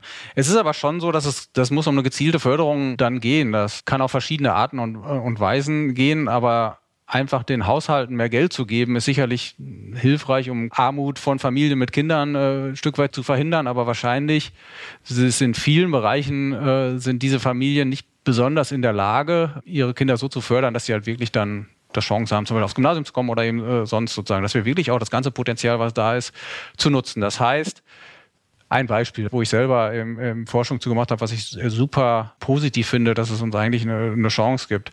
Es gibt ein Mentoring-Programm, Rock Your Life heißt das. Da machen Studierende ähm, freiwillig, sind die Mentoren für Jugendliche, üblicherweise neunte Klasse, achte, neunte Klasse, machen sie für ein Jahr, manchmal für ein zweites Jahr, die äh, auf Hauptschulen oder Hauptnachfolgeschulen in den wirklich benachteiligten Vierteln von Universitätsstädten sind. Ne? Die suchen sich dann da Schulen aus und sagen, okay, hier, ähm, wer hat Lust, einen Mentor zu haben? Und dann treffen die sich eins zu eins, also eine Person, die sich wirklich um diesen Jugendlichen sozusagen dann kümmert und sagen, wir treffen uns alle zwei Wochen, fangen erstmal so an, vielleicht gehen wir mal ins Kino oder ins Zoo und sich kennenlernen zu lernen und dann soll es aber darum geben, das Potenzial zu entwickeln und zu überlegen, was man später, wie kann man vernünftig in den Arbeitsmarkt übertreten. Und da hängt jetzt natürlich ganz viel dran, was da so, so passiert. Aber das sind wirklich die richtig, richtig benachteiligten Jugendlichen. Das, das ist schon ziemlich krass. Und die sind vom Großteil auch von den Schulen und von den Lehrkräften, da gibt es so anekdotisch, hört man da sehr viel schon, die, die sind als hoffnungslose Fälle abgestempelt. Und zum ganzen Teil stimmt das wahrscheinlich auch, weil die wollen von Schule wirklich nichts mehr hören. Und wir haben das jetzt einfach so gemacht, dass da, wo eben eigentlich viel mehr Jugendliche Interesse daran hatten, daran teilzunehmen, als dass es Mentoren gab, die das machen konnten, haben wir mit Rock Your Life vereinbart, dass wir dann den Zufall entscheiden lassen, wer in das Programm kommt. Und dann konnten wir dann später anschauen, ne, die, die rein zufällig reingekommen sind und die nicht reingekommen sind, gibt es da Unterschiede. Und wir haben nach einem Jahr gesehen, dass die in Bezug auf die schulischen Leistungen, also die Mathe-Noten, in Bezug auf ja, soziale und nicht kognitive Kompetenzen, auch wie, wie Geduld und sowas wesentlich besser sind. Das sind Aspekte, die auch später sehr wichtig am Arbeitsmarkt sind. Und dass die in der Arbeitsmarktorientierung, also ob die überhaupt schon mal wissen, was sie später mal machen wollen oder sowas, viel besser abschneiden. Und wir haben jetzt mittlerweile die Chance gehabt, die bis zu drei Jahre lang zu verfolgen und sehen, dass die Wahrscheinlichkeit, dass sie mittlerweile eine Ausbildung äh, angefangen haben, extrem viel höher ist. Das sind schon recht alte Jugendliche und vielfach hat man gedacht, da kann man gar nicht viel dran machen. Aber ehrlich gesagt, diese ganzen positiven Effekte finden wir nur bei denjenigen Jugendlichen, die aus wirklich, wirklich benachteiligten Familien kommen und bei den ein bisschen besser gestellten, äh, auch in diesem Programm finden wir keine positiven Effekte. Soll heißen, spricht viel dafür eben, dass es wirklich das ist, was, ne, wo andere Kinder das Glück haben, dass ihre Eltern das ganz automatisch denen mitgeben, wie man, ne, wie man sich eigentlich die, über die Zukunft nachdenkt und wie man und warum das sinnvoll ist und so und auch motiviert und anfängt sich zu bewerben und dass man machen muss und dass man dafür zumindest eben auch irgendwie äh, den Abschluss schaffen muss und dann überlegt man, was man denn dafür braucht. Und dass die Mentorinnen und Mentoren offensichtlich so sind, dass sobald die sich wirklich eins zu eins um diese Jugendlichen kümmern, also nicht sozusagen in Großgruppe, sondern eine persönliche Beziehung aufbauen, das ist, glaube ich, total wichtig in diesen Bereichen, dass es dann selbst dann noch geht, dass das äh, richtig starke positive Effekte hat. Das ist real, das haben wir da gesehen. Das heißt aber eben, dass das vermutlich die zum Teil eben auch Aufgaben mit übernehmen können, die ansonsten häufig in den Familien geleistet werden und hier leider nicht geleistet werden können oder, oder aus welchem Grund auch immer. Und dann, natürlich können Mentoren jetzt nicht die gesamte Rolle von, von Eltern übernehmen, wollen die auch gar nicht und soll auch gar nicht so sein. Aber es ist, das zeigt da eben doch sehr gut, dass man da viel machen kann. Ansonsten zeigt die Forschung eben, am allereffektivsten ist es eigentlich, wenn man im, im, frühen Kindesalter schon anfängt, noch bevor die Kinder in die Schule kommen, weil diese, die, die Kinder aus benachteiligten Hintergründen schon zum Beispiel mit viel geringerem Wortschatz in die Schulen kommen und so. Selbst wenn die anfangen, sie haben die sozusagen schon wesentlich weniger Chancen. Und auch da kann man ne, frühkindliche äh, Programme, wo die dann eben in, in Kitas gehen, wo denen wirklich sehr stark entsprechend eben auch, auch äh, geholfen wird dann haben die langfristig viel bessere Trajectories und, und, und schneiden besser ab. Das heißt, es gibt da alles Mögliche. Man kann auch klassische Nachhilfe, gibt es viele Evidenz für, dass das durchaus jetzt rein für den schulischen Bereich auch viel bringt. Wenn Sie oder ich sozusagen, wenn das Bildungsbürgertum, wenn die Kinder irgendwie in Mathe nicht mehr gut stehen, dann kaufen wir halt irgendwie Nachhilfe irgendwo ein wahrscheinlich. Und ärmere Elternhäuser können das sicherlich sich eben auch wirklich nicht leisten. Warum sagt der Staat nicht einfach, okay, dann geben wir euch einen Gutschein dafür, ihr könnt euch Nachhilfe kaufen auf dem Markt. In den USA gab es das übrigens nicht. Da hat ja äh, George Bush, der Präsident, hat, glaube ich, damals eine Initiative gestartet. Da gab es eben No Child Left Behind, hieß es, glaube ich. Da gab es eben Nachhilfegutscheine und es war ähm, sehr interessant. Ich habe es verstanden, Rock Alive, gute Initiative. Es beweist den Nutzen, den Kindern individuell zu helfen. Genau das passiert aber ja nicht. Ich meine, das Rock Alive ist ja scheinbar eine privatwirtschaftliche Initiative. Die Schulen haben es eigentlich gar nicht. Wir haben massiven Lehrermangel, auf den wir zulaufen. Und Sie haben gesagt, ja, desto früher die Kinder schon Spracherwerb haben, als das ganze Thema, was Herr Lindemann ja angesprochen hat von der CDU, der gesagt hat, die Kinder müssen erstmal möglichst früh Spracherwerb machen. Müsste man da nicht, das ist ein kaltes Thema, aber man muss die Kinder ja eigentlich aus den Haushalten rausbekommen. Man muss ja eigentlich dafür sorgen, dass die Kinder auch in den Kindergarten gehen. Man muss das zwei Dinge haben. Man muss den Kindergarten Platz haben. Man muss sie pädagogisch haben, wo Spracherwerb im Vordergrund steht für nicht Deutschsprachige. Und wir müssen im Prinzip ein System haben, wo das nicht eine Option ist, sondern wo es eigentlich verpflichtend ist. Ganz genau. Stimme ich allem zu. Und man sollte noch sicherstellen, dass dass es eben tatsächlich dann nicht so ist, dass die Kita zu 100 Prozent Kinder mit nicht sprachlichem, äh, äh, muttersprachlichem Hintergrund haben. Also was man gerade sieht bei Kindern bis zum Alter von 11, 12 Jahren, ist es so, dass Kinder am leichtesten eine Sprache lernen, wenn man einfach ins kalte Wasser geworfen wird und in einer Gruppe von muttersprachlichen Kindern ist. Aber das funktioniert natürlich nur, ne, wenn, wenn da irgendwie auch Muttersprachler rumrennen, die sich ständig sozusagen unterhalten und dann sorgt man das auf. Sie haben völlig recht, das ist alles große Herausforderungen. Aber warum soll man nicht versuchen, das zu gehen? Ja gut, wir haben eine Ghettoisierung. Ich meine, Sie sitzen im schönen München. Ich bin auch in Bayern zur Schule gegangen, also zumindest Gymnasium, aber in Berlin ist es nicht anders. Da haben sie ja teilweise, oder auch in Bremen oder in anderen Städten haben sie ja teilweise ähm, Cluster, ist der Muttersprachler weit von der Mehrheit entfernt. Ich meine, das kann ja nicht funktionieren dann. Es ist schwer und wir werden nicht einfach nur so mit einem Schnips nicht schaffen, sozusagen diese Unterschiede komplett wegzubringen. Aber wenn wir überhaupt mal anfangen würden, da viel gezielter und flächendeckender anzusetzen, so ein Konzept, so eine Strategie hat in Deutschland irgendwie politisch noch keiner so richtig mal gesagt und gefordert und gesagt, wie wir das denn machen. Da muss man halt da wirklich mal Geld reinstecken, muss man dann auch machen. Ne? Und wenn es sein muss, muss man sich dann eben überlegen, sowas, was es in den USA, sagen, nachdem dann die, die großen äh, Rassentrennungssachen sozusagen rausgekommen sind, dann gab es Bussing, dann wurden die Kinder halt in die, in die Schulen in den anderen Viertel gefahren, damit man versucht, ein bisschen mehr Durchmischung zu bekommen.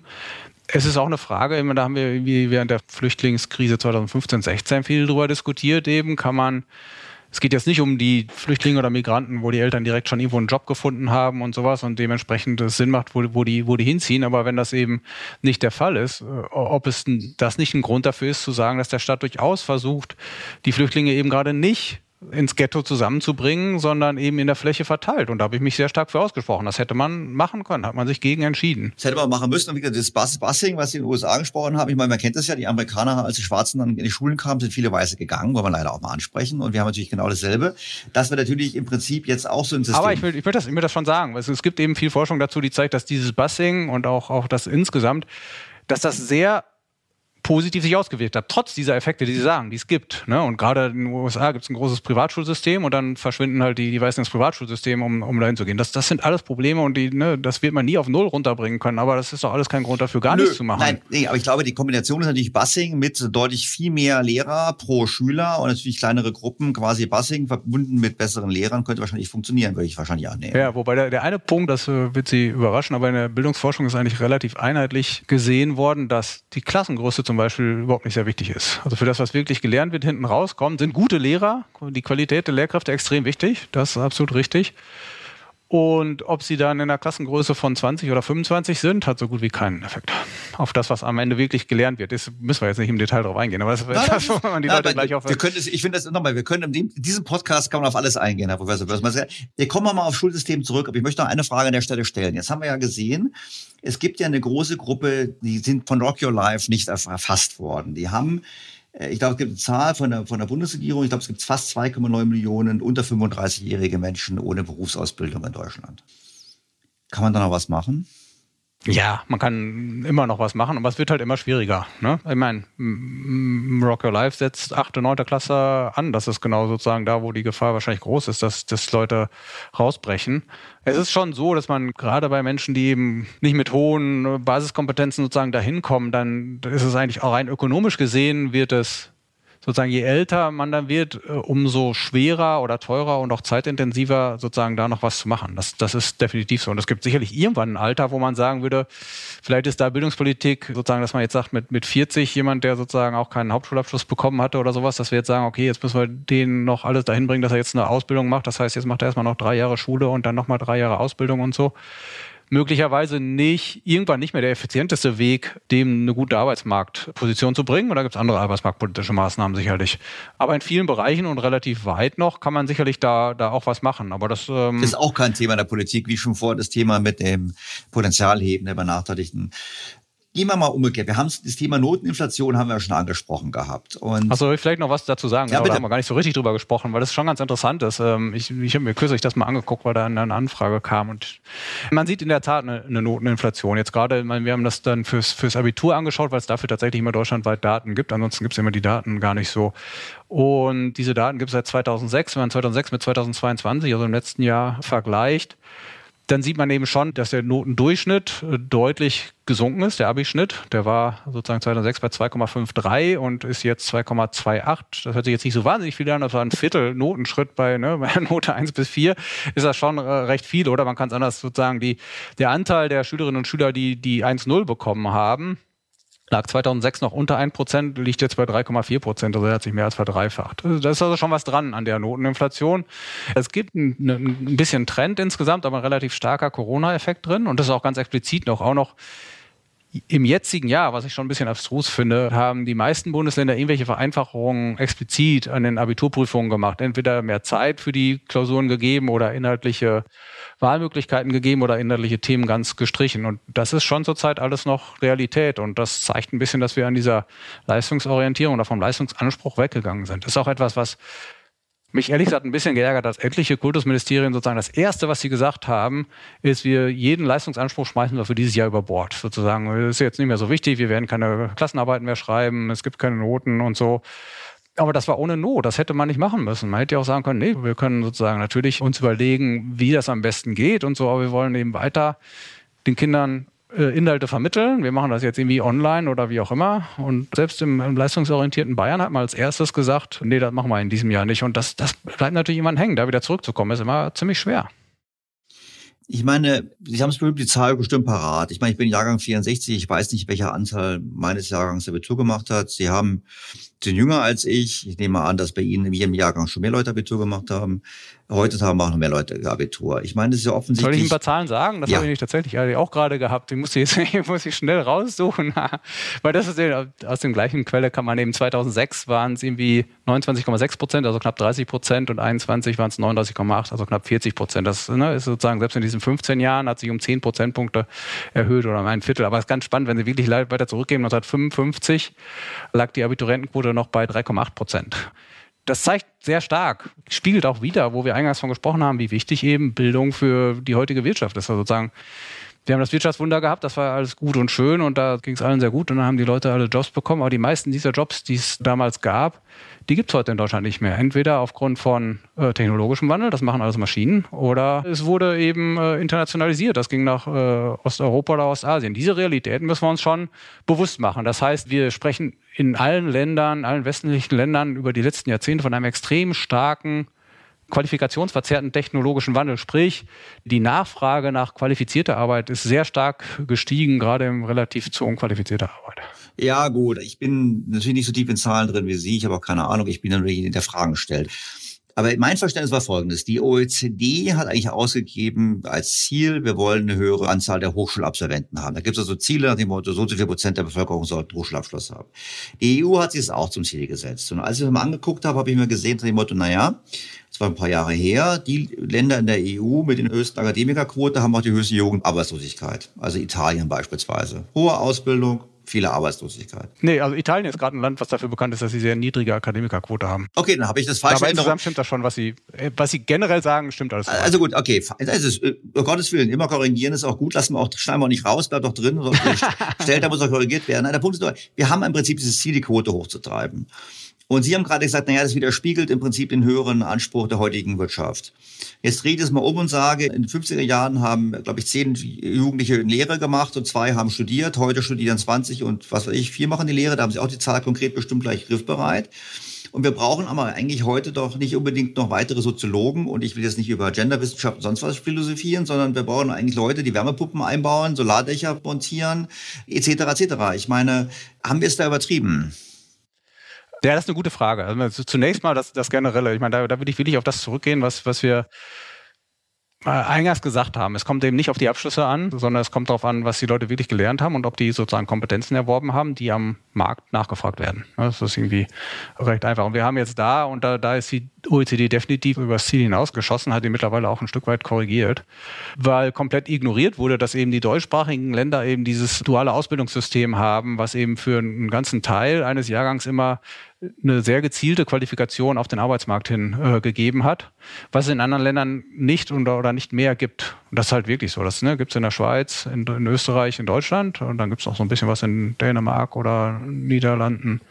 Finnland und das war es auch. In, das ist sozusagen in den USA und, und äh, gibt es das überhaupt nicht mehr, in England fast gar nicht.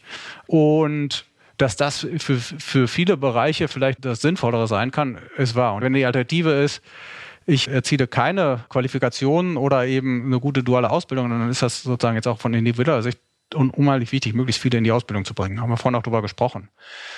Gleichzeitig glaube ich aber nicht, dass wir in Deutschland schon erheblich über das Ziel hinausgeschossen sind. Also es gibt da viel, viele äh, Aspekte da drin. Es gibt auch die Aspekte zum Beispiel, dass eben Nursing, also ähm, Krankenschwestern oder was, äh, in manchen Ländern dann eben ein Hochschulstudium sind und in Deutschland halt eine Ausbildung und dann kann man das schon gar nicht mehr vergleichen, diese Zahlen.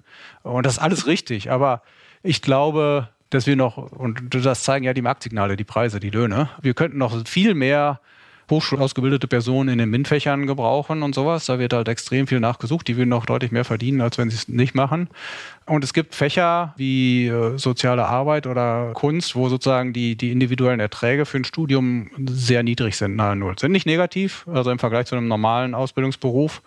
Das heißt, so insgesamt, aufgrund der, der Verschiebung, wo ich vorhin so von gesprochen habe, dass eben insgesamt gerade ja, monotone Arbeiten eben sehr leicht äh, automatisiert werden können oder sowas, das hat zum Teil auch die zumindest weniger anspruchsvollen Ausbildungsberufe, die wir lange hatten in Deutschland, durchaus stark betroffen. Ne? Da gibt's schon, da ist die Nachfrage deutlich runtergegangen. Sie haben natürlich jetzt so ein bisschen den Punkt, und das ist total wahr, dass sozusagen aus Sicht der Unternehmen, aber auch aus, aus Sicht der Gesamtgesellschaft hat man oft das Gefühl, wir bräuchten jetzt viel mehr Handwerker und sowas und ich finde keinen Handwerker und das ist alles so teuer. Aber ehrlich gesagt, die einfache Antwort in der Marktwirtschaft, in der wir leben, darauf ist, dann müssen halt einfach die äh, Löhne und Gehälter der Menschen, die eine Ausbildung gemacht haben, relativ zu den Hochschulabsolventen steigen. Und das, ne, da, da, müssen die Unternehmen eben bereit sein, dahin zu gehen. Das macht es natürlich für uns als Nachfrager noch wieder döver, weil es dann alles teurer wird. Aber das ist, das ist der Aspekt. Aber es ist eben so, ist jetzt nicht mehr ganz am aktuellen Rand die Zahlen, aber da wird sich grundlegend nichts verändert haben. Also wenn Sie eine wir haben versucht, Lebenseinkommen mit verschiedenen Abschlüssen mal zu berechnen, einfach nur in Deutschland, um zu sehen, wie das eben insgesamt aussieht. Und zwar alles mit allem drum und dran, sozusagen, dass wir reinbringen, dass natürlich man ne, fürs Studium etliche Jahre länger nicht am Arbeitsmarkt tätig ist, gar nichts verdient und so. Das alles mit reingezogen. Lebenseinkommen natürlich ist ein Euro, den ich heute habe, mir mehr wert als ein Euro, den ich in zehn Jahren habe. Wir haben das mit drei Prozent äh, Zinssatz abdiskontiert. Dann kommen Sie darauf, dass wenn Sie die, die Lehre mit, damit vergleichen, dass Sie keinen berufsqualifizierenden Abschluss haben, dann ist Ihr Lebenseinkommen insgesamt um 140.000 Euro höher oder, oder fast ein Drittel. Also es, die ne, Ausbildung lohnt sich sehr im Vergleich zu keiner Ausbildung.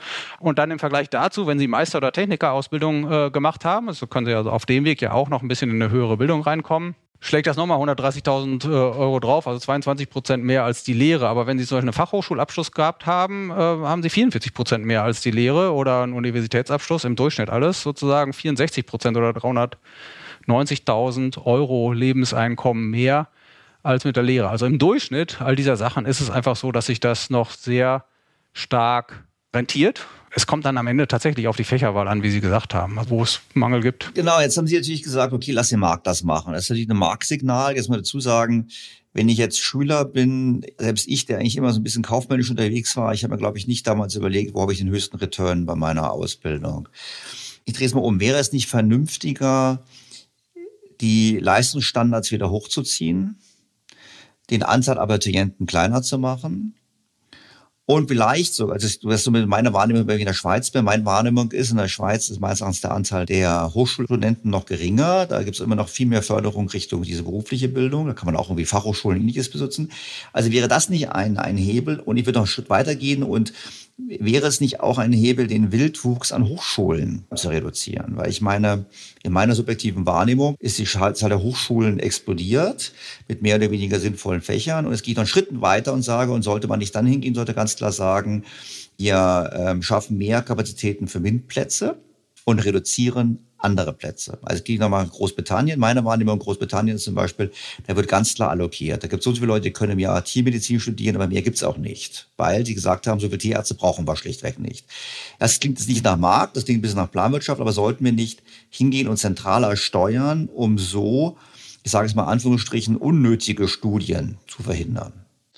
Ja, es ist ein bisschen schwierig zu sehen, aber ich glaube, ein gewisses Grad an Steuerung jetzt gerade auch, wenn es um Bereiche geht, wo sowieso der Arbeitgeber im Vielfach äh, quasi öffentlich ist, ich sage jetzt mal im Bereich der Pflege, wo es jetzt irgendwie auch viel Mangel gibt, macht durchaus Sinn, aber es ist natürlich ist im Grundgesetz festgeschrieben, dass die Leute selber entscheiden dürfen, ne, welchen Beruf sie machen. Ja, nö, aber ich muss es halt schwieriger machen, Platz zu bekommen. Ja, ja, und es ist natürlich auch so, dass wir das Studium in Deutschland ja verschenken. Das ist natürlich auch ein großer Unterschied, auch zum Beispiel im Vergleich zur Schweiz oder so und gerade zu England, wo dann eben auch vielleicht daraus ein gewisser Berechtigungsgrund wäre, eben zu sagen, ich, ich mache es schwieriger. Also ich glaube insgesamt, es sollte nicht das Ziel sein, dass wir, dass wir jetzt generell die, die Hochschulquote wieder richtig drücken. Ich glaube, das ist also überhaupt nicht zeitgemäß. Das wird ein großes Problem sein, dass man irgendwie ein bisschen stärker versucht zu sagen, wir müssen sozusagen nicht unglaublich viele Studienplätze in, in Fächern, wo es überhaupt keine Nachfrage am Arbeitsmarkt nach gibt, kostenlos äh, rausgeben. Das, das ist wahrscheinlich ein, Aspekt, der, der da schon Sinn machen würde, darüber nachzudenken und darüber zu sprechen.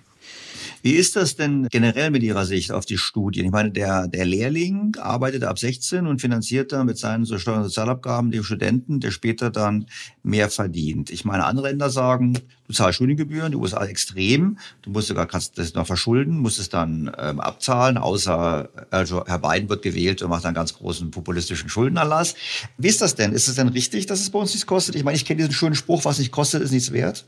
Das kann ein Aspekt sein, genau. Und ich glaube, aber auch generell darüber hinaus. Ne, wenn du, also irgendwie spricht alles dafür, dass man ein Studium nicht generell komplett verschenkt. Es ist ja vor allem eigentlich ein Gerechtigkeitsargument zu sagen, dass jeder soll sich leisten können, ein Studium zu machen es ist schon was dran zu sagen, dass die Arzthelferin die, das Studium der, der, der Arzttochter äh, finanziert, weil, weil eben, wir haben da vorhin viel drüber gesprochen, ne, die Wahrscheinlichkeit, ein Studium zu machen, ist unter Akademikerkindern viel höher als unter Nicht-Akademikerkindern.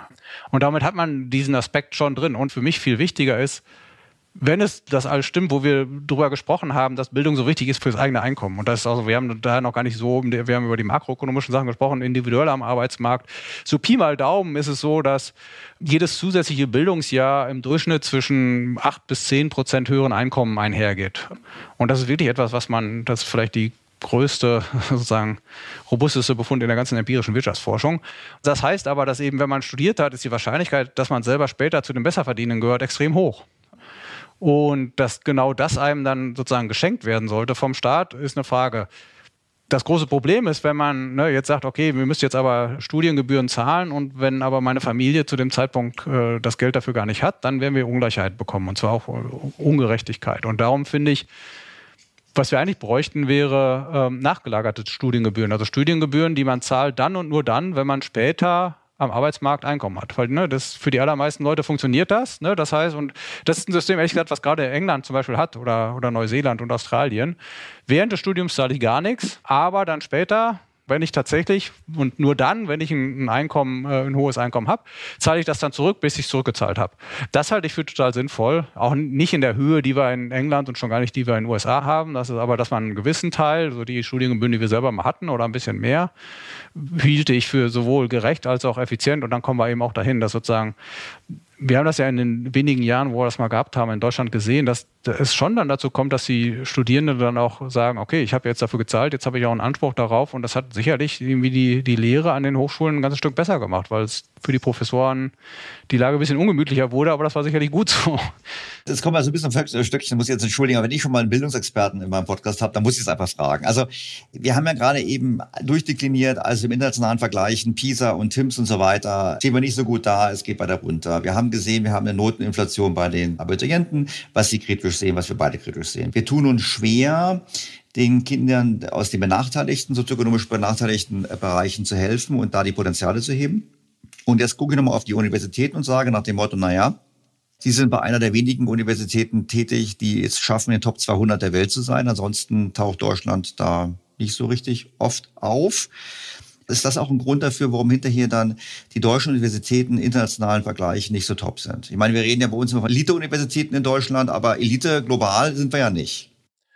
Ja, aber ich glaube, da muss man halt Lehre und Forschung ein Stück weit auseinanderhalten. Ich glaube, so ne, das eine ist, ne, das eine sind Forschungsranking, das andere ist die Lehre. Die Top-Unis, die kommen aus, aus Ländern, wo noch deutlich mehr eines Jahrgangs auf die Hochschulen gehen. Das würde ein bisschen gegen Ihr Argument sozusagen sprechen, dass wir da ein Ding haben. Ich glaube, Ne, da da geht es mehr eigentlich um, um Forschungsförderung. Es geht auch darum, ne, wie, wie hierarchisch Systeme angesetzt sind. Das ist eigentlich eine spannende Frage. Da habe ich auch keine klare Antwort drauf. Ne, ist es eigentlich besser, zwei, drei Leuchttürme zu haben und dafür sozusagen Harvard und, und Stanford, ansonsten dann irgendwie Community Colleges, wo jeder weiß, dass sozusagen die Qualität, also jedenfalls da wird keine Forschung gemacht und auch die Qualität der Lehre kommt ein bisschen drauf an. Kann ne? Es sind einige, die, glaube ich, sehr unternehmensnah sind und dann sehr, sehr sinnvoll sind und andere weniger. Oder eben mehr wie in Deutschland, was wir früher hatten, wo man sagt, ist alles dasselbe. Ne? Und eben mittlerweile hat man sozusagen zwar ein paar, aber ne, die Hierarchie darunter ist noch nicht so stark. Ich glaube, die Antwort darauf ist, ist noch nicht gegeben, eigentlich was, was besser ist. Natürlich ist es sozusagen jetzt für die Forschung, um große Durchbrüche zu machen, ist da so alle Starkköpfe an einem Ort zu vereinigen, hilft natürlich dafür. Ob es äh, dafür hilft für die Volkswirtschaft insgesamt, dass man dann eben nur an ganz paar Plätzen richtig gute Ausbildung hat, äh, im Vergleich dazu, dass zumindest eben überall eine einigermaßen gute ist, ist eine spannende Frage, die ich irgendwie immer gerne schon mal beantwortet gesehen hätte und aber noch keine gute Evidenz dazu gesehen ja, hat. Gut, ich würde behaupten, natürlich, weil die Universitäten so bekannt sind, ziehen sie internationales Talent an. Ich glaube, in den USA kann man das sehen und da würde ich natürlich sagen, ja gut, das ist vielleicht ein bisschen leichter, wenn man solche Universitäten hat. Darf ich noch einen? Mir fällt sozusagen eine Sache, die wir jetzt vorhin gar nicht so angesprochen haben, die noch recht wichtig ist, um das einzuordnen, Ausbildung oder, oder höhere Bildung oder sowas. Ein Aspekt, der da echt wichtig ist, den wir uns in Deutschland mehr bewusst machen müssen, äh, ist, ist ein, liegt auf einer ganz anderen Ebene, und zwar der Frage, wie stark wir auf einen äh, gezielten Beruf ausgebildet werden oder, oder breiter. Der Punkt ist, wenn man sehr eng auf einen Beruf ausgebildet wird, ist es sehr gut, um sozusagen den Überschritt aus dem Bildungssystem in die, in, in die Unternehmen, in die Arbeitswelt zu finden, weil man genau die Skills hat, die die Unternehmen gerade brauchen. Und dann, das klappt dann meist besser, als wenn man sozusagen nur so eine breite Ausbildung hat, aber gar nicht genau weiß, was man jetzt konkret in dem Beruf machen soll. Das muss man dann im Zweifelsfall, ne, wie in den USA, dann in der Firma lernen. In der statischen äh, Gesellschaft oder Wirtschaft funktioniert das wahrscheinlich ziemlich gut, weil man das äh, die ganze Zeit so macht. Aber wir leben halt in einer sehr dynamischen äh, Welt, wo heute keiner weiß, wie die Wirtschaft in 20 Jahren aussieht, äh, geschweige denn in 40 Jahren. Und wenn ich jetzt meine Ausbildung mache, soll ich eigentlich in 40 Jahren noch arbeiten. Und da ist dann die Grundidee, dass es ein bisschen gefährlich ist, wenn man zu eng ausgebildet ist, weil möglicherweise die Nachfrage nach den Skills, die ich erworben habe, halt irgendwie in fünf oder zehn Jahren oder in 20 Jahren wegbricht und ich dann mich besonders schwer tue, mich äh, umzuorientieren. Aber wir müssen uns umorientieren. Das, das ist die einzige Sicherheit, die wir haben, dass es in 20 Jahren ganz anders aussieht als heute. Und das haben wir empirisch auch äh, gezeigt. Und das ist eine gewisse Gefahr für das deutsche Ausbild duale Ausbildungssystem. Wir haben 300, über 330 äh, Ausbildungsberufe, man ist sehr speziell ausgebildet. Und das hilft sozusagen beim Einstieg in den Arbeitsmarkt, aber äh, ab dem Alter von 45, spätestens 50 ist dann die Wahrscheinlichkeit, dass man den Job verliert und nicht wieder in den Arbeitsmarkt reinkommt, viel höher als äh, Leute, die allgemeiner ausgebildet sind. Aber das gilt sowohl innerhalb der ne, Ausbildungsberufe als auch innerhalb von Hochschulstudium. Das kann auch sehr speziell und allgemein sein. Das ist nur eine große Gefahr für die Ausbildung. Das heißt, wir sollten im Ausbildungssystem sehr stark darauf achten oder versuchen, tatsächlich breiter auszubilden. Da sind die einzelnen Unternehmen gar nicht so sehr daran interessiert, weil kurzfristig ist, will ich einfach nur das haben, was ich gerade brauche. Aber im Sinne, äh, also aus, aus dem Interesse des, des Lebenszykluses der, des einzelnen Azubis, aber auch für die Gesellschaft insgesamt, die ja später die Kosten hat, äh, wäre es wichtiger, nicht zu eng auszubilden. Gut, es spricht auch wieder, was wir auch eingangs hatten, für diese Grundkompetenzen, nicht? Mathematik, äh, das ist das Entscheidende, was wir die haben, wenn die Grundkompetenzen kann man lernen. Der Podcast wird gehört, er wird auch im, im, in Berlin gehört, auch von Politikern. Wir kriegen jetzt einen Termin, wir kriegen jetzt, können jetzt irgendwie Kultusministerkonferenz, wir können jetzt mal, wahrscheinlich waren sie schon x-mal da, aber jetzt gehen wir nochmal gemeinsam hin, schlagen mal ein bisschen mutiger auf, sagen wir mal, jetzt nehmen wir mal den IFO-Hut ab, sondern wir sagen, wir gehen jetzt mal hin und wir sanieren das System. Weil sanierungsbedürftig ist es ganz offensichtlich.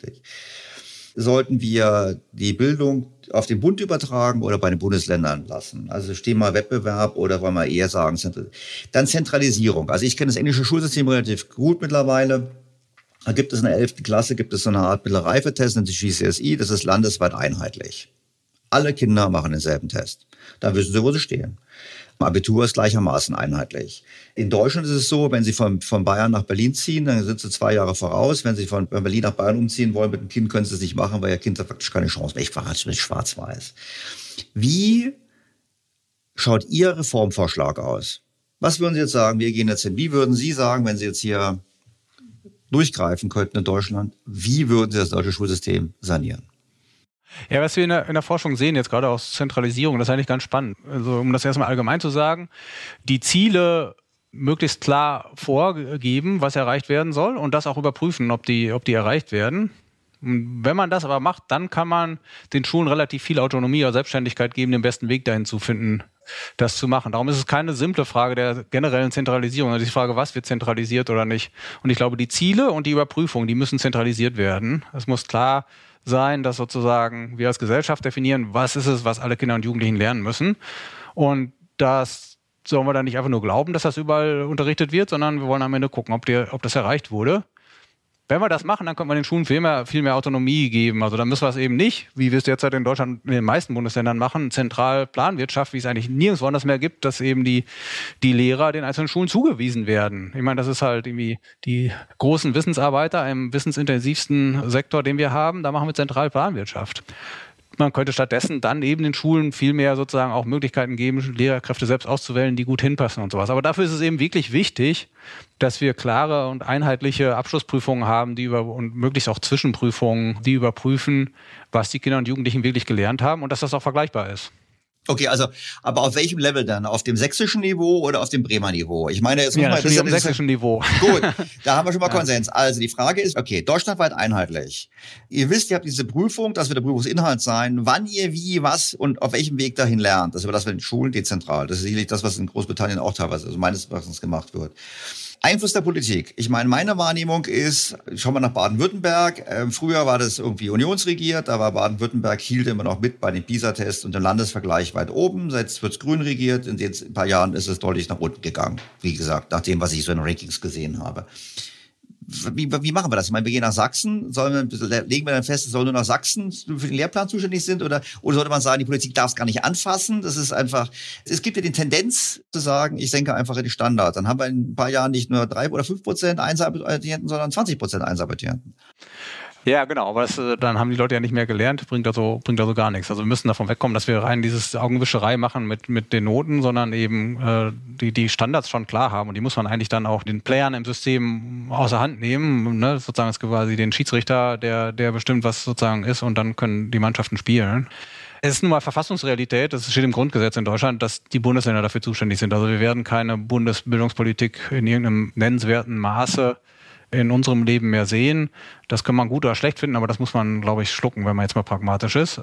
Ich bin mir auch nicht sicher, dass das irgendwie äh, per se dadurch besser würde, nur dadurch, dass wir, eine Einheit, dass wir nur sozusagen eine Bundespolitik haben. Aber der eine Aspekt, der sozusagen dadurch besser wäre, ist, dass, dass es mal ein nationales Thema wäre und man jetzt immer, wenn man unzufrieden ist, dann muss halt der Bildungsminister in die Talkshow und dann wird darüber diskutiert. Und wenn dann nach ein paar Wochen immer noch nichts passiert ist und nach ein paar Monaten, dann hat er irgendwann ein Problem. So ist das in anderen Politikbereichen und leider halt in der Bildungspolitik nicht. Da gibt es nur Sonntagsreden und dann gibt es mal Talkshows, aber man hat eigentlich nicht die eine Person, die man dafür verantwortlich macht. Ich glaube, das ist ein bisschen äh, schade. Aber wir haben äh, diese Realität. Das heißt aber eben, ne, wenn eben die Bundesländer zuständig sind, dann können die ja untereinander entscheiden, dass sie das jetzt zusammen machen. Da hält sich keiner von ab. Also es sollte, und dann sollte es eben einen Staatsvertrag geben, das ist das, das stärkste Mittel, was die Bundesländer machen müssten, wo sie eben sagen, so und so, das sind die Kernelemente, die wir vereinheitlichen. Und wenn die dann da festgeschrieben sind, dann kann man es vielleicht auch möglichst schaffen, dass die Standards eben dadurch nicht abgesenkt werden. Wie wir da jetzt genau hinkommen, ist eine große Frage. Die Erfahrung der letzten Jahre ist, es gibt immer irgendwie ein Bundesland oder zwei, die am Ende torpedieren und dann ist es wieder vorbei. Es gibt immer ein Vetorecht. Das hat dann bis jetzt nicht geklappt. Das ist ziemlich frustrierend. Ich okay, dann weiß mal, nicht, wie wir politisch hinkommen. Dann machen wir einen Vorschlag. Also wir machen folgendes. Wir halten erstmal fest, ich glaube, was wichtig ist, man muss es messen. Und ich glaube, Sie haben ja, wir haben ja viele Aspekte jetzt diskutiert. Wir haben diskutiert den frühen Spracherwerb, das frühe Fördern. Wir haben besprochen das Bussing. Wir haben besprochen einheitliche Leistungstests. Wir haben viele Dinge besprochen. Und wir könnten doch eigentlich sagen, okay, wir definieren so fünf, sechs Kennzahlen. Anzahl Abiturienten, Anzahl Abiturienten mit 1,0 oder 1, sowieso vorm Komma, PISA-Testergebnisse, alles mögliche. Und das wird einmal im Jahr im Benchmarking für alle Bundesländer groß plakatiert quasi und ist dann eigentlich verpflichtend Diskussionen, wo die Medien auch mitmachen müssen und sagen, so, wir diskutieren das jetzt. Und die, die hinten sind, da lacht man nicht nur drüben nach dem Motto, ach, Berlin ist diesmal besser als Bremen, hihi, sondern man sagt im Prinzip, das ist einfach peinlich, da hinten zu sein. Quasi so eine Art öffentlichen Pranger. Ja, ich glaube, ein Stück weit ist es genau das. Man muss natürlich dann vielleicht bei bestimmten Sachen, zum Beispiel die, die sozioökonomische Zusammensetzung der Elternschaft, möglichst rausrechnen oder zumindest auch einen Indikator mit reinnehmen, wo man das macht. Ist jetzt statistisch nicht so schwierig, ne, damit das auch ein fairer Vergleich ist. In gewisser Weise, und darum glaube ich auch, dass das was bringen wird, das, nichts davon ist ein Heilmittel, aber das wird die Sache schon verbessern, haben wir das nämlich gesehen, damals bei PISA. Es gab sozusagen, PISA ist 2000 durchgeführt worden, 2000, Ende 2001 sind die internationalen Vergleiche rausgekommen, da hatten wir den großen PISA-Schock. Und im Jahr darauf ist, also PISA in der, in der ersten Welle, hat man in Deutschland wesentlich größere Stichprobe gemacht, um dann auch bundeslandspezifisch das zu haben. Und wir hatten eine PISA-Bundesländer-Ranking. Da haben wir zum ersten Mal so ein Leistungsranking von Bundesländern. Da haben wir dann erstmals gesehen, dass eben Bayern äh, stark ganz oben ist, Bremen und Berlin unten. Und das haben wir in 2003 beim zweiten PISA-Test wieder gehabt und 2006 beim dritten PISA-Test. Und dann, und das finde ich einen riesengroßen politischen Skandal, habe ich damals auch geschrieben, hat kaum jemand anders drüber geschrieben, hat man das abgeschafft, weil das, weil das wehtat. Äh, das ist nämlich genau der Punkt. Und weil das Spannende ist, wir haben zum ersten Mal das Länderranking. Das ist ja genau so was, wo wir jetzt von sprechen. Und eigentlich müssen wir das jedes Jahr haben. Und vielleicht nicht nur mit PISA, sondern wie Sie auch sagen, müssen wir uns darüber einigen, was die richtigen Maße sind, die wir da zusammen reinbringen. Und was dann ja passiert ist, ist, ist ja tatsächlich die Bundesländer, wo das so schlecht aussah, die hatten Feuer unterm Hintern. Und da ist auch viel passiert. Das Spannende ist, und das hat kaum jemand mitgekriegt, dass die schwächsten Bundesländer ungefähr die Hälfte des Rückstands zu den besten Bundesländern geschlossen haben in diesen sechs Jahren. Da ist richtig, richtig viel passiert es sind so, dass die besten Bundesländer, das war damals tatsächlich auch noch Baden-Württemberg mit dabei und sowas, die waren dann bis 2000, ne, in, über, über die sechs Jahre komplett konstant. Die sind nicht schlechter geworden, aber nicht besser. Die haben sich auf ihren Lorbeeren ausgeruht. Und die anderen sind so die mittleren haben die Hälfte des Rückstands aufgeholt, die untersten haben auch die Hälfte des Rückstands zu den besten aufgeholt. Das hat kaum jemand mitgekriegt, weil die Tabelle fast noch gleich aussah. Was aber blöd ist, es geht ja darum, dass insgesamt die Kinder mehr lernen. Und das ist passiert. Sozusagen die Tatsache, wir haben da anfangs davon gesprochen, dass in den ersten zehn Jahren nach dem PISA-Stock wir besser geworden sind. Das waren vor allem die schlechten Bundesländer. Und das war genau diese, Sie können es nennen, wie Sie wollen, ob die am Pranger stehen oder was es ist, aber ich meine, ja, wir, wir sind eine Demokratie und dann sagen die Eltern, was ist denn da los? Und wenn ihr jetzt nichts besser macht, dann da ist der politische Druck da und das muss ja auch so sein. Also unser Appell ist im Prinzip PISA-Schock 2.0. Ja, absolut. Professor Wössmann, ich, ich könnte eine Stunde lang weitersprechen, aber ich fand es jetzt, ich fand super. Also an dieser Stelle vielen herzlichen Dank für Ihre Zeit. Ich bin sicher, das Thema Bildung wird im Podcast nochmal behandelt werden und ich würde mich freuen, wenn ich Sie da nochmal einladen dürfte. Aber an dieser Stelle auf jeden Fall herzlichen Dank und herzliche Grüße nach München. Ja, vielen Dank für das Gespräch. Hat viel Spaß gemacht.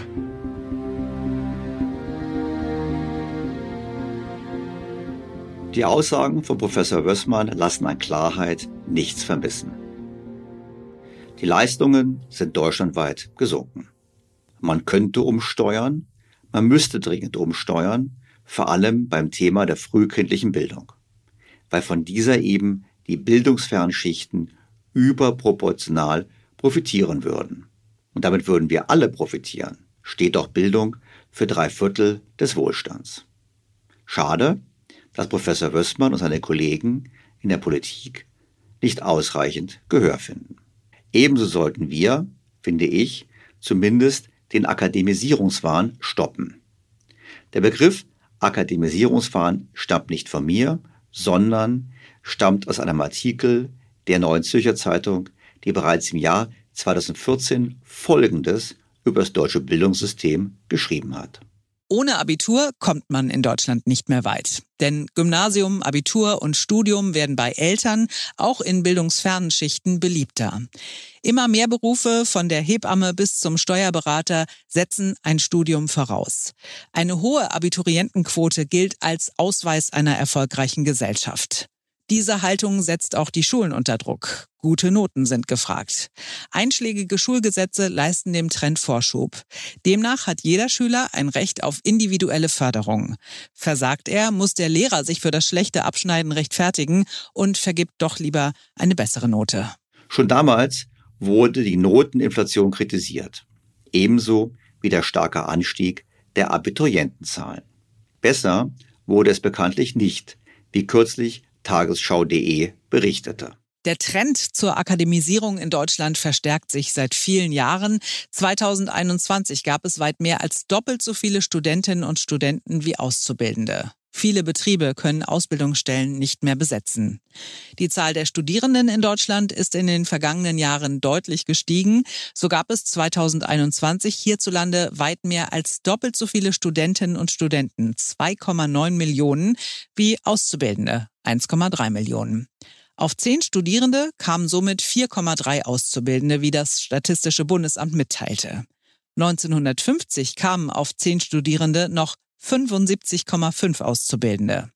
Besonders dramatisch ist das für Ausbildungsbetriebe. Mittlerweile wird es für sie immer schwieriger, ihre Ausbildungsstellen zu besetzen. Einerseits begründen das die Statistiker mit der demografischen Entwicklung, die dazu führt, dass weniger junge Menschen die Schule verlassen.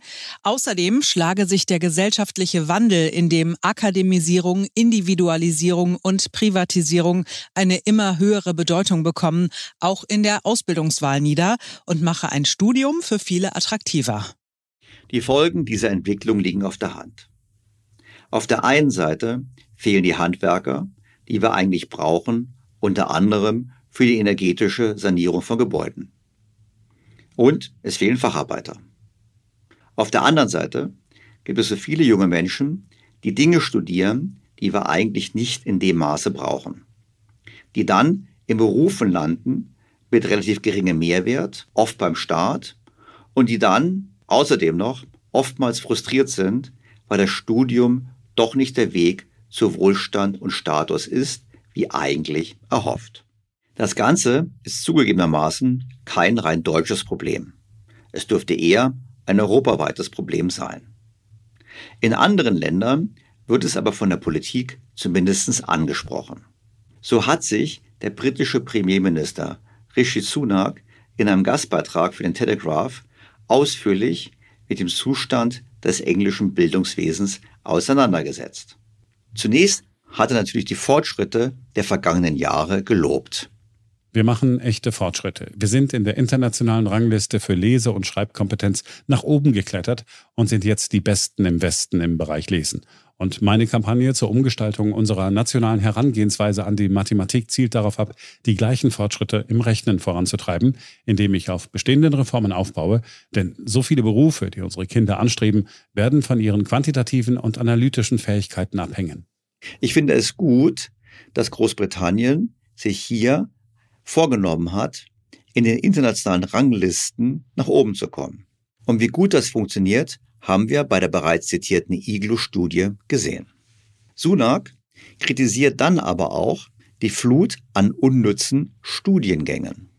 Zu vielen unserer jungen Leute wird der falsche Traum verkauft, zur Universität zu gehen, nur um dann festzustellen, dass sie in minderwertigen Studiengängen eingeschrieben sind, die ihnen am Ende nicht die Fähigkeiten vermitteln, die sie brauchen, um einen anständigen Job zu bekommen. Vergleichen Sie das mit einer Ausbildung oder anderen Berufswegen. Nach Angaben des Institute for Fiscal Studies wäre jeder fünfte Absolvent hierzulande, etwa 70.000 pro Jahr, finanziell besser gestellt, wenn er nicht zur Universität gegangen wäre. Und trotz mehrjähriger Ausbildung hat jeder dritte Absolvent einen Job, für den kein Hochschulabschluss erforderlich ist. Ähnliche Zahlen habe ich für Deutschland nicht gesehen. Meine Vermutung wäre aber, dass es bei uns nicht anders ist, gerade auch mit Blick auf die Knappheit bei den Ausbildungsberufen. Sunak kommt zu folgender Schlussfolgerung.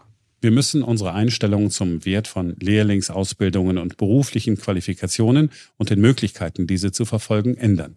Es ist völlig falsch, dass wir seit langem eine kulturelle Voreingenommenheit gegenüber praktischer Berufsausbildung hegen. Entscheidend ist, dass man sich die Fähigkeiten aneignet, die man für die angestrebten Jobs braucht. Und oft ist es eine Ausbildung, die das schafft. Jetzt ist Großbritannien was die berufliche Bildung betrifft, natürlich weit hinter Deutschland zurück. Die hatten ja so ein System, wie wir es haben, niemals. Aber wir entwickeln uns, wie ich finde, zu deutlich und zu schnell in die Richtung Großbritanniens. Dabei sollten wir doch bewahren und wiederbeleben, was wir haben. Die duale Ausbildung, die Aufwertung der beruflichen Ausbildung im Vergleich zum Studium und eine Refokussierung beim Studium in Richtung der MINT-Fächer. Also Themen, die ich auch mit Professor Wössmann diskutiert habe. Es wäre schön, wenn unsere Politiker dieses Thema entsprechend ernsthaft angreifen würden und nicht nur an den Symptomen herumdoktern würden. Wir haben das beim Stichwort der Kindergrundsicherung gesehen. Wenn wir gerade bei den bildungsfernen Schichten das Problem haben, dass deren Kinder unterproportional in die Kindergärten gehen im jungen Alter, dann sollten wir hier stärkere Anreize setzen.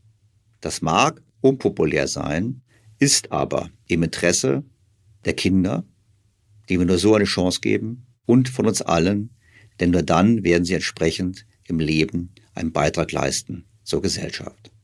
Denn nur dann werden sie in der Lage sein, im Laufe ihres Lebens einen ausreichenden finanziellen Beitrag zur Gesellschaft zu leisten. Bleibt mir, sehr geehrte Hörerinnen und Hörer, Ihnen erneut sehr herzlich fürs Zuhören zu danken. Ich freue mich wie immer auf Kritik, Feedback und Anregungen und auf ein Wiederhören am kommenden Sonntag. Ihr Daniel Stelter. BTO Beyond the Obvious featured bei Handelsblatt.